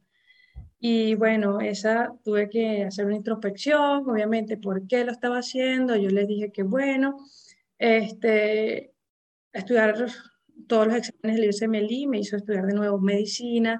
Eh, bueno, yo empecé desde personal statement, en realidad. Fue que yo tenía una mezcla, yo de hecho le puse el título en mi personal statement, lo pueden hacer si quieren, que yo le puse eh, eh, Family Blend of Surgical and Clinics. O sea, una, una mezcla familiar de cirugía y de clínicos, ya que mi, mi papá es, traumatólogo y mi mamá es clínico. Entonces, bueno, y ahí les venía, ya desde ahí los venía preparando. Entonces, bueno, también luego cuando me hacían la pregunta, yo les respondía que, bueno, eh, eh, al haber estudiado luego los exámenes del SMLI de nuevo, me hizo enamorarme de medicina interna por segunda vez y también consideraba la medicina interna como la madre de la, de la medicina. Este, también he ayudado a muchas personas acá con, con enfermedades crónicas, eh, personas también que no hablan, eh, no dominan el idioma. Eh, las ayudé, este, les hice seguimiento, también acompañarlas. y a estarlas acompañando a estas enfermedades que no simplemente, por ejemplo, un otorrino, que uno lo resuelve y, ya, chao, son pacientes más agudos. Entonces, en este caso, acompañarlos y verlas, verles su mejoría, eh, su progresión, pues me llamó mucho la atención y por eso eh, le comenté siempre que sentí que era un llamado, en este caso, a hacer este, esta, esta, esta rama de la medicina ahora, que era la medicina interna. Corina. ¿Cuál fue la pregunta más difícil que te hicieron? Estás en mute. Quizá eh, también tuve que explicar, como ya dije, igual que Francis, el cambio, pero quizás fue más suave porque ya había igual hablado de eso en el statement, como les acabo de decir. Pero creo que la que más me costó fue cuando me preguntaron de lo que me había pasado porque me hablaron de mi mamá. Entonces, como que toda la parte emocional, eh, ¿sabes? Pero por eso es la importancia de practicar. ¿okay? No me acuerdo exactamente qué fue lo que me preguntaron, pero sí me hablaron de esa parte que mi mamá murió, que yo no pude estar con ella, que cómo había hecho, que, que... Y bueno, obviamente uno que está ahí en una entrevista, está nervioso, se te agua el guarapo, pues entonces eh, creo que esa es la importancia de, de haber practicado antes, porque en ese momento respiras y te vienen como todas esas palabras que, que son las adecuadas y que hacen que puedas mantener como la, la compostura, pues. Raquel, estás en mute también. bueno, eh, a mí me da mucha risa porque es que todas las preguntas las practiqué tanto que ninguna me pareció difícil. Pero hubo una que me dejó así como pensando y me salió así del corazón, pues. Este, me dice, si tú pudieras cenar con un superhéroe ¿con cuál superhéroe tú cenarías? ¿O con cuál, o con cuál tú te identificarías? Y les dije, eh, me salió así, ah, pero eso es fácil, con Batman. Y ellos, con Batman. Bueno, sí, es que Batman, a mí me gustaría sentarme con él porque él y yo tenemos como muchas cosas en común, tú sabes, o sea, él es el único superhéroe, o sea, el tipo es el único que no tiene esos superpoderes, que bueno, él es un hombre normal, así como tú y como yo. Eso es lo que me gusta de Batman. No es como Superman que vuela, el otro se hace invisible. No, no, no. Él es un hombre normal como todos nosotros. Lo otro es que Batman viene de una historia así toda triste, le mataron los papás, o sea, viene de toda una tragedia, amor y dolor, algo un poquito parecido a lo que pude haber pasado yo en algún momento. A pesar de que tiene un pasado así súper horrible, vive en la ciudad que es ciudad gótica, yo no sé por qué, esto es algo muy personal. Eh, yo siempre he estado trabajando en el Bronx, para mí, Nueva York es la ciudad gótica. Y yo no sé por qué, yo tengo un amor, yo no sé qué, cuál es mi cosa ahí, pero yo tengo un sentimiento ahí, yo se los he, dicho a ustedes este, entre Caracas, entre, es que como que esa zona donde yo trabajo es, me recuerda mucho Caracas, me recuerda lo que yo viví en Venezuela y es como que es una cosa que tú la quieres, pero, ay Dios mío, ya tú sabes que es fuerte estar allí, ¿verdad? Entonces le dije, bueno, Batman está ahí, el tipo no le importa, el tipo le echa pierna ahí en la ciudad gótica y a pesar de todas las cosas malas que puedan estar pasando, todas las cosas malas que le pasaron, el tipo sigue ahí y trata de cambiar, o sea, él quiere cambiar, él quiere limpiar eso, él quiere arreglarlo. Y a mí me gustaría saber cuáles son, o sea, los planes de él, a ver si, bueno, este, nos podemos ayudar. se quedaron así como que, wow, ¿qué es esto? Este, pero sí, les hablé un poquito, entonces les hablé un poquito de cómo era Venezuela, les hablé un poquito de mi situación aquí, y, y ellos dijeron, concha, le vale, qué bueno, ojalá que, que, puedan arreglar este, esa ciudad gótica. yo sí, claro, yo siento que nosotros eh, podemos hacer el cambio, o sea, eh, yo, yo siento que nos han puesto en algún, o sea, nosotros estamos, y lo puse en mi personal statement, en el lugar donde tenemos que estar. Por alguna razón, por cambiar eso que está allí, por mejorar a esas personas que están allí, o por hacer un cambio en, en, los que tienes al lado, en tu pareja, en tus vecinos, en tus compañeros. O sea, yo creo mucho en, en, en, estos cambios profundos que podemos hacer desde las redes de amistades y aquí lo estamos viendo. Nosotros somos como, yo no sé, si es que somos, se lo dije a Jesús una vez cuando nos conocimos, estos son unos extraterrestres, yo no sé dónde sacaron esta gente, pero eh, eh, eh, son así, todos somos como cortados con la misma tijera, queremos arreglar lo que tenemos al lado, queremos hacer algo bonito, queremos ayudar al otro, queremos salir todos adelante y creemos que todo es posible. Y así fue como yo respondí a mi pregunta y me fue bien. Y bueno, decir lo que tú sientes. ¿Tú, Alberto, te ayuda la conexión? Jesús, si no se te escucha que, lo, que escriba su pregunta en el chat. Sí, sí, escucho, Se escucha medio feo. No, está raspado porque suena súper entrecortado, pero si puedes, porfa, tipearlo en el chat y lo leemos. ¿Cuál fue la pregunta más difícil? O al menos una, una pregunta particular que tú recuerdes de tu entrevista o de tus entrevistas. me recuerdo que me preguntaron en qué diferenciaba la comida venezolana de la comida mexicana. ¿Perdón? Sí. ¿En serio? ¿Qué le dijiste? Es más sabroso. Yo me no, ofendido. No, les hablé de la arepa y de la versatilidad y de lo nutritiva que es y toda la cosa y que la otra es como que menos... A mí, yo hice match con esa entrevista desde el primer momento, ¿me entiendes? O sea, no fue nada de medicina, no fue... Lo único que me preguntaron de trabajo fue de un diplomado que yo había hecho de medicina ocupacional. ¿Y por qué lo hice? Yo, bueno, no sé, pues por mejorar mi currículum y aprender todo lo relacionado con la parte de ergonomía y cosas así. Porque me agarró fuera de base, ¿me entiendes? O sea, o sea, te pueden preguntar cualquier cosa que hayas puesto allí, ¿me entiendes? Sí. Perdón, perdón. Una última cosita. Decir que, que uno llega ahí con ese susto, con todas esas cosas en contra, llenando ese es que tú sientes que no es nada tuyo, que solo tienes un pedacito ahí para hablar, pero que hay gente buena en todas partes y que, o sea, sí hay gente buena. Entonces, inténtenlo, que sí se puede y que la gente no está ahí para hacerles daño. Habrá alguno que otro que no les ayude, no importa, pero siempre hay alguien bueno y siempre hay alguien dispuesto a darles una oportunidad. Así que no dejen de intentarlo, si eso es lo que quieren, luchen hasta que lo logren porque alguien los va a escuchar. Yo me pedir ayuda y entonces sí se puede, ¿me entiendes? Sin tener contacto ni nada. Bueno, muchachos, y como ya dijimos, tenemos un par de horas hablando. Va a ser un episodio largo, va a pesar. Yo estoy pensando en la edición, me van a poner a sufrir. Pero bueno, muchas gracias. de verdad, lo vale, lo vale. De verdad, Chao. Chao. Chao, Jesús. Gracias, Jesús. Que estés muy bien. Ay, estoy en Honolulu. Por acá a la orden, pero ya me voy para Georgia. Ay, qué rico. Llévame, llévame. Hizo match en Georgia. Voy hasta aquí hasta el 7. Chao. Gracias, chao. Gracias. Sí, bueno, muchachos, entonces, estuvo un ideas, personaje. sí, ideas finales, cosas que ustedes sientan que definitivamente aprendieron en todo este proceso y sientan que merece ser compartido. Mira, tú no te das cuenta, pero hay gente que te está mirando. Y en este camino hay dos personas que, mira, yo nunca, o sea, no sé, estaré toda la vida eternamente agradecida. Estos son dos atendis venezolanos. Eh, estas personas de verdad se fajaron a ayudarme, o sea, no hay de otra. Ellos hicieron la diferencia este año y ellos saben quiénes son. no voy a decir sus nombres, pero estaré eternamente agradecida. Fueron mis dos programas favoritos.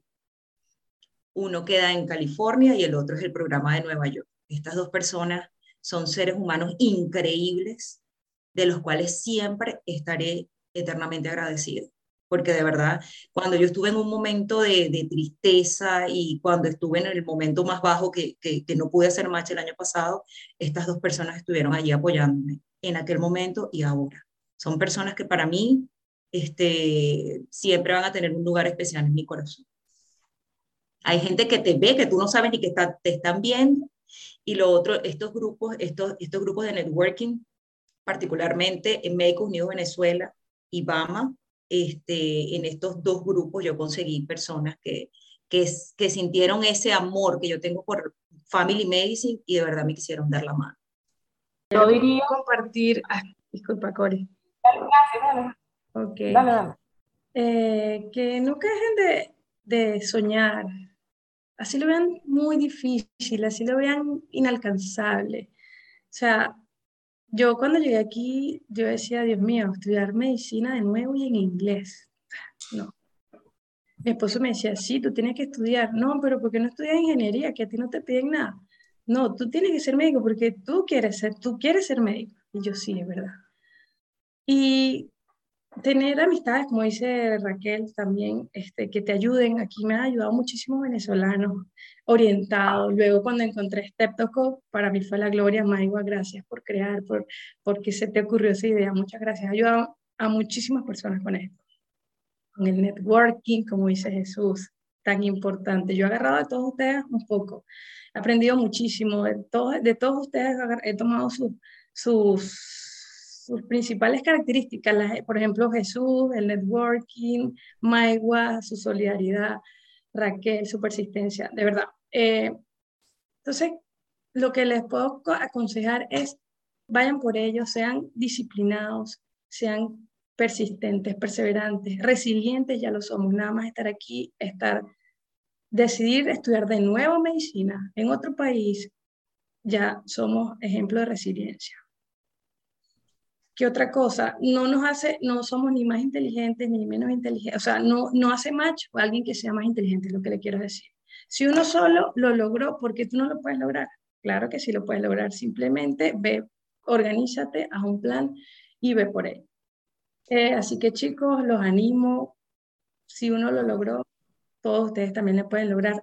Una buena noticia, este año hicimos muchos venezolanos match. Es un contacto que cada uno de ustedes tienen ahora en cada uno de esos hospitales. Nos pueden, nos pueden escribir, nosotros obviamente con todo el amor del mundo y sabemos todo lo que ustedes habrán pasado, el momento que nos están escribiendo y estarán diciendo, apliqué, obviamente sabemos todo lo que eso, todas las lágrimas que eso amerita para llegar allí. Entonces, bueno, cuente con nosotros y eh, me estoy súper feliz, súper orgullosa de cada uno por el match de ustedes, por este es un match gremial, así de sencillo. Entonces, de verdad, cuenten con nosotros, como lo digo, y, y vamos creciendo, chicos. Cada vez vamos a ser más, más venezolanos en, en este sistema de, médico eh, en los Estados Unidos. Entonces, de verdad, súper orgulloso. Y no solamente somos venezolanos, también estamos muchos otros hispanos que nos tendemos la mano. Entonces, bueno, a su orden, así que sean perseverantes y persistentes, constantes en todo esto, que lo van a lograr. Bueno, yo diría que así algo como que resuma quizá un poquito más lo que yo aprendí de todo este proceso es hay una frase que me gusta mucho que dice, nothing is too difficult. You only need to know how. Para mí, aprender eso fue lo que me hizo pasar todas las adversidades desde la primera vez que no pasé el examen hasta poder llegar a ser match.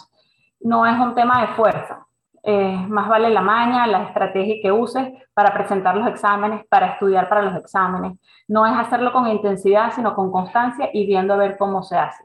¿Cuál es la estrategia que hay que usar? ¿Cómo es la forma en que yo debo estudiar esto? ¿Cómo debo presentar este examen? ¿Cómo debo hacer este statement? ¿Cómo debo llenar esta aplicación? ¿Cómo debo buscar mi contacto? ¿Cómo debo? Todo es una estrategia.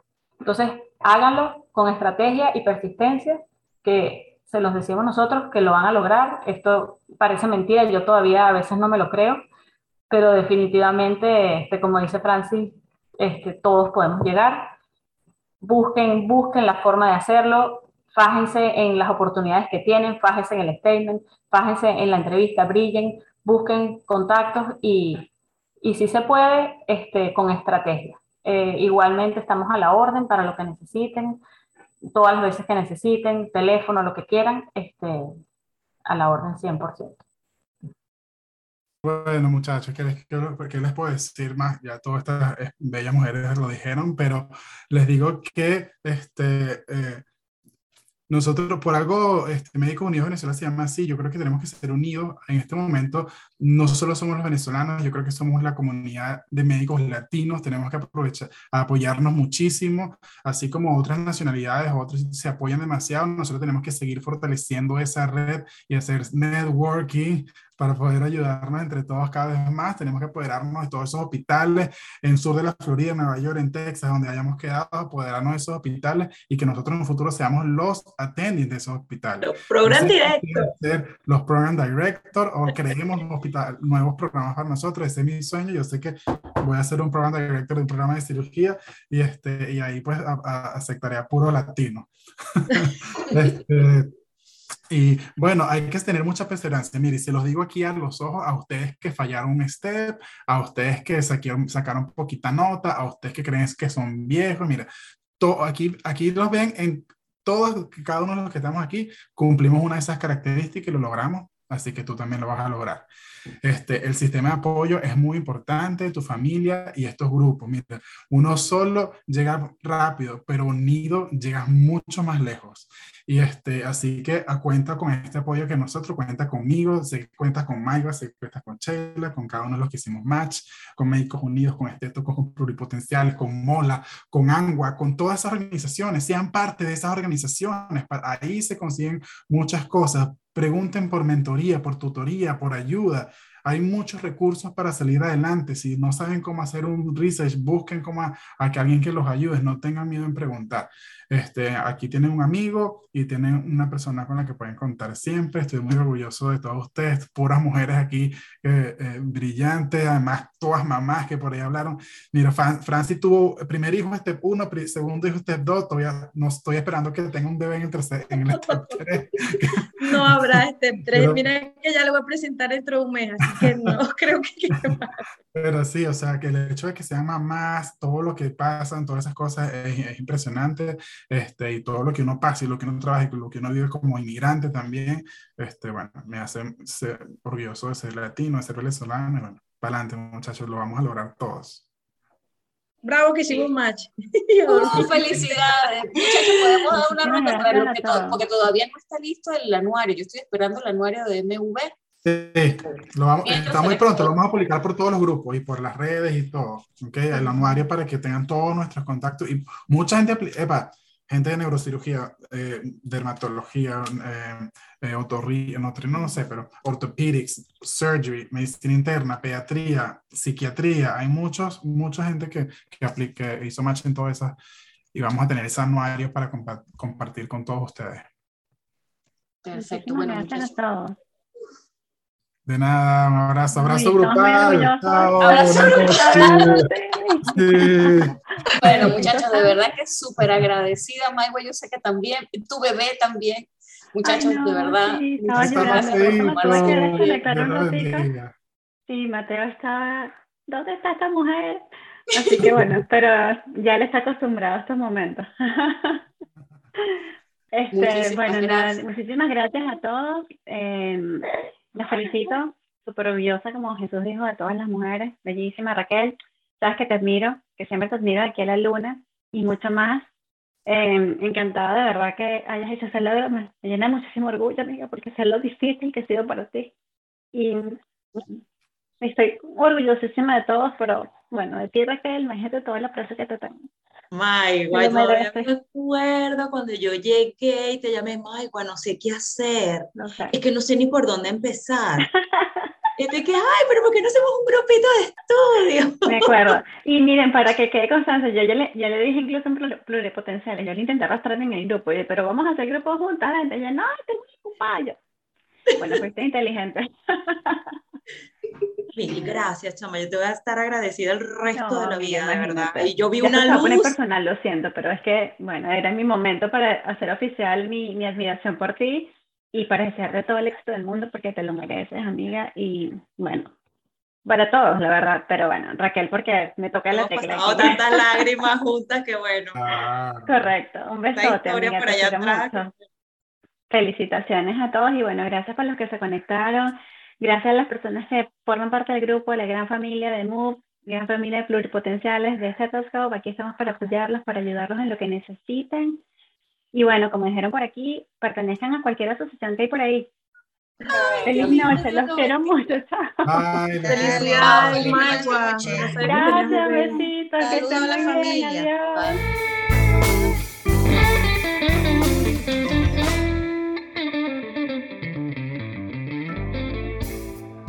Esta fue la conversación que sostuve con la doctora Francis Vivas, el doctor Jesús Guarecuco, la doctora Raquel Girón, el doctor Jesús Alberto Martínez y la doctora Corina Irragorri.